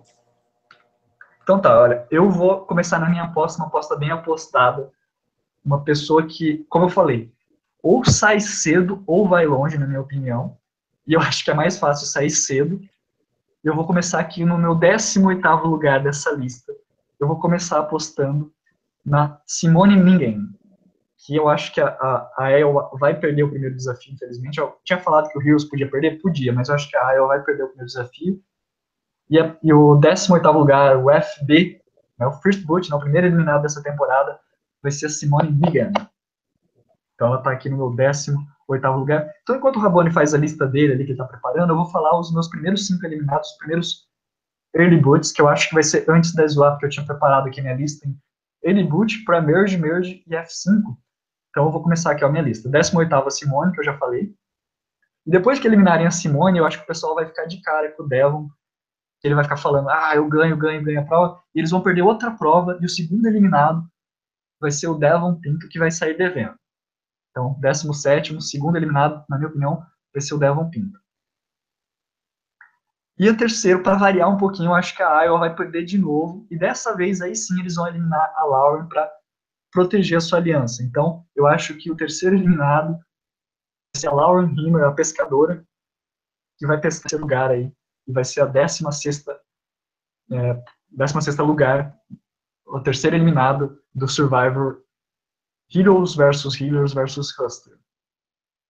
E daí, variando um pouquinho, o meu 15 lugar e meu quarto eliminado eu vou colocar aqui como o Alan Ball, da tribo justamente do, da Levu, né, dos Heroes, eu acho que ele vai ficar irritando, irritando tanto o pessoal que quando tiver a oportunidade, se eles não perderem de propósito, eles podem acabar eliminando o Alan Ball. E fechando a minha lista dos cinco early birds, dos primeiros cinco eliminados, eu vou colocar a Jessica Johnston, da tribo Soku, né, dos Killers, que eu acho que ela vai ser a primeira eliminada dessa tribo. Conseguiu se preparar aí, Rabone? Vamos lá. A minha aposta vai ser o seguinte: eu vou, eu também acho que a, a tribo Iowa, a tribo dos Hustlers, e Iowa, a tribo dos Hustlers, vai para o primeiro CT. A Lauren sai. Em seguida, quem vai para o CT é a Soko, a tribo dos Healers, e quem sai é a Jessica. Depois eles vão para o CT novamente, e a Roar, que vai ser eliminada. E na, no último CT, antes da swap, os Heroes vão para o CT e a Katrina sai. Depois disso vai rolar uma swap, e quem vai sair vai ser o JP. Isso você apostou em, você apostou em cinco, isso? Cinco, beleza. Então nós temos aí os nossos primeiros cinco early buds. Eu não sei se vai ser no 4 ou no 5 aí a, a swap. O Rabone está apostando que vai ser no episódio 4, né, do 4 para o 5. Mas vamos, vamos ver, né? Aqui também é uma, uma temporada menor, tem 18 participantes, então a gente não sabe exatamente quando tudo vai acontecer. Vamos seguir em frente, então vamos apostar mais 5 agora? Vamos lá, vamos lá. Até para não ficar muito longo, já são 11 16. Você já tem a sua lista aí? Vamos fazer intercalando agora? Tá pronto, vamos seguir? 13 terceiro colocado, para você. Para mim, Horkluskin vai sair ali. Vai ser a sexta eliminada. E para você? A Hork. A Horkluskin. Alan, Alan Ball. Alan Ball, eu já tinha colocado ele. Então vamos lá. É, sétimo eliminado, para mim, vai ser o Joe Mann. E para você? Devon. Devon? É, eu já tinha colocado ele também aqui. Vamos lá, seguindo em frente, então, para você, quem que vai ser o nono agora eliminado, né? Décimo primeiro colocado do jogo, o Ben. Para mim, eu acho que vai ser a Ashley Nolan, vai sair aqui. Décimo colocado para mim é o Cole. Para mim vai ser a Katrina Hedrick.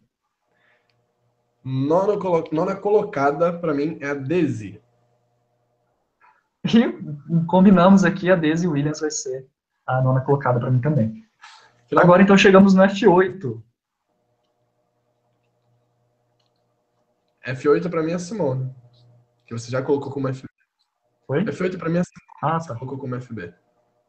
Certo. Para mim, F8 vai ser o Ben Drybergen, que vai ser um ótimo retornante, na minha opinião. F7 para mim, posição clássica de Survivor, os melhores séries no F7, a Ellie. Outra coincidência, colocamos a Ellie Elliot também aqui, também acho que ela vai ser a sétima colocada. E não foi combinado isso, hein, pessoal? Então vamos pro F6 aí, Rabone. Quem que vai ser o F6 para você? Patrick. A sua aposta para winner, provável. Aqui vai ser um que você já colocou como eliminado. Eu acho que quem vai ser no F6 vai ser o John JP Silsbeck. Não, não acho uma má aposta. Em quinto, para mim, vai sair o reizinho do jogo, o Mike. Para mim, eu acho que vai ser o reizinho do jogo, o Ryan Ulrich. É, o outro reizinho do jogo, o Ryan, vai sair no F4, na minha opinião. Eu acho que quem sai no F4 para mim, que vai ser aquela analista que está analisando tudo, mas não vai vai ser blindsideada, né, que não vai ir bem, não vai chegar na final, é a Chrissy Hofbeck, eu acho que ela sai no F4. E no F3 para você, Rabone? Peraí que eu tô com um furo aqui, que eu coloquei o Alan duas vezes. Pô, o Rabone, olha só, a arte do improviso dando errado. Ah, pois é, eu tô tentando ver aqui quem eu esqueci. Olha, esqueci a Ashley. A Ashley? Eu esqueci a Ashley. Então, eu já vou colocar lá no onde iria sair o Alan, eu vou colocar a Ashley. Certo. E você vou colocar a minha, minha final com Joey, Chris e Alan, nessa ordem. Joey vencendo, Chris ficando em segundo e Alan em terceiro. Olha, do terceiro pro, pro winner, para mim ficou aqui. Terceiro lugar, o Mike Zowalski. Em segundo, o Colin Mathers. Em primeiro, o Patrick Bolton. Eu acho que esse vai ser o, o, o meu trio final com o Patrick vencendo essa temporada. Ok, vamos lá, torcendo para. Cara, eu acho muito improvável essa minha lista, porque eu tô, tô olhando aqui agora, tem só duas mulheres no, no meu F8. Não, no meu F8 tem uma, duas, três mulheres. É que eu só coloquei a Chris e a Ellie no meu F8. Pode ser que eu esteja errado, pode ser que não, vamos esperar, né? Está fraco, torço para que elas me surpreendam. Mas enfim, gente, a live já tá longa, acho que já tem umas duas horas e meia, infelizmente. Desculpa ficar alugando o ouvido de vocês, mas para quem curte mesmo, depois vai poder ouvir no YouTube com calma, pulando as partes que você menos quer ouvir, ouvindo mais o que você quer. Hum. Bom nome, quer falar mais coisa? Manda beijo para alguém? Ah, eu gostaria de agradecer o pessoal que está ouvindo até falar aqui o, o Jairo, que ele está comentando dele aqui, como o chat é apagado, eu vou ler só para ficar registrado aqui, para a gente ter o controle. É, ele apostou que a FB vai ser a Simone, né? Deu cinco early boots para ele, vai ser Simone, Katrina, Lauren, Patrick e Rourke. Aí depois Jessica, Alan e Ashley, né? Os oito primeiros. Aí Devon, JP, Chrissy, Ben, Dez e Mike, Ryan, Ali e Cole e o Joey como winner. Escada essa daí, tá querendo ganhar mesmo bolão aqui exclusivamente. Mas gostei, gostei. É uma, é uma boa lista. Mais fácil ser essa dele do que a minha aqui. Mas então, ó, agradecer ao Jairo Souza, que comentou aqui. Muito. Pena que esse chat aqui ele apaga, esse chat bate-papo ao vivo, depois não fica guardado nos comentários. Mas o Jairo participou muito, muito obrigado pela participação. Muito obrigado também à Lena Gonti, que participou comentando aqui, ao Carlos Fonseca, Ana Paula e o Danilo Nunes, que participaram aqui. O Danilo Nunes participou com vários comentários também. E, em especial, eles dois, porque eles estão fazendo essa integra integração do nosso podcast, o Blindcast, junto com o site da Tribo Falou. Como a gente falou lá no começo, esse programa está registrado aqui no YouTube, mas você pode acessar, vai estar arquivado, organizado lá no site da Tribo Falou, na tagzinha do Blindcast. E muito obrigado a vocês pela participação, pelo auxílio, eles criaram é, material de divulgação, arte, então foi muito legal, e é muito legal agora ter mais uma casa para a gente poder participar, né? Sim, sim, agradeço muito o pessoal da Tribo Falou por ter disponibilizado o espaço para gente. Muito obrigado de verdade. É, quem ainda não participou, não fez o seu top 4, né, sua aliança, você e mais quatro participantes para fazer o seu top 5, bem, corre lá na Tribo Falou, concurso cultural, esse sim valendo alguma coisa, né, porque essa nossa aqui é só especulação para ver quem que é o melhor, né, obviamente que a gente já sabe que sou eu, mas é só uma brincadeira. Uhum. Mas lá na Tribo Falou tem um concurso cultural que sorteia para o ganhador, sorteia não, né? O ganhador, o melhor, que a gente já sabe que vai ser eu também, vai ganhar uma buff lá no, na Tribo Falou, então participem lá, é bem legal o site da Tribo Falou, tem informações, tem é, informações dos episódios, promos, preview, tudo isso que a gente comentou aqui está organizado lá no site também da Tribo Falou. Mais uma coisa que a gente não pode esquecer, você lembra, Rabone? Não. a gente não pode esquecer de falar, obviamente, da nossa primeira casa, que é a página do Survivor Brasil, o grupo Survivor Downloads, que mora no nosso coração. Pois é. Gente, curtam a página Survivor Brasil no Facebook entrem no grupo Survivor Downloads Traça Discussão, que é lá de onde vem todo o nosso material, além da tribo falou agora, para fazer essa live aqui para vocês. É, tem bastante pessoas que participam, que deixam comentário lá, que às vezes não participam aqui nas lives, até porque são horários conflitantes. O Wagner estava falando que ia ter aula no mesmo horário, pessoas comentando que não ia poder assistir ao vivo aqui com a gente, mas que a gente sabe que assiste depois. Queria agradecer muito vocês que têm assistido o programa, dado like, compartilhado, que às vezes não comentam na hora, mas comentam depois. A gente sempre lê os comentários, a gente sempre lê a participação de vocês, porque é muito legal essa interação. Essa conversa, não só minha do Rabone, mas com vocês também, que torna é, esse podcast e assistir Survivor tão prazeroso. E lembrando também que né, no dia da estreia a gente vai estar participando lá no post uh, em tempo real junto com os moderadores da Survivor Brasil. Então, um grande abraço aí para o Du, para o Bruno, para o André, para o Lucas, né, para o Charles, para todos vocês que moderam a Survivor Brasil, um grande abraço a vocês. A gente vai estar junto com vocês participando né, da cobertura do episódio. É isso aí, então, pessoal. Muito obrigado por ter aguentado a gente até no final. Você que foi corajoso de assistir essas duas horas e meia de live. Meus parabéns. Você acaba de desbloquear um achievement na vida, que é o lugar mais difícil de ter achievements.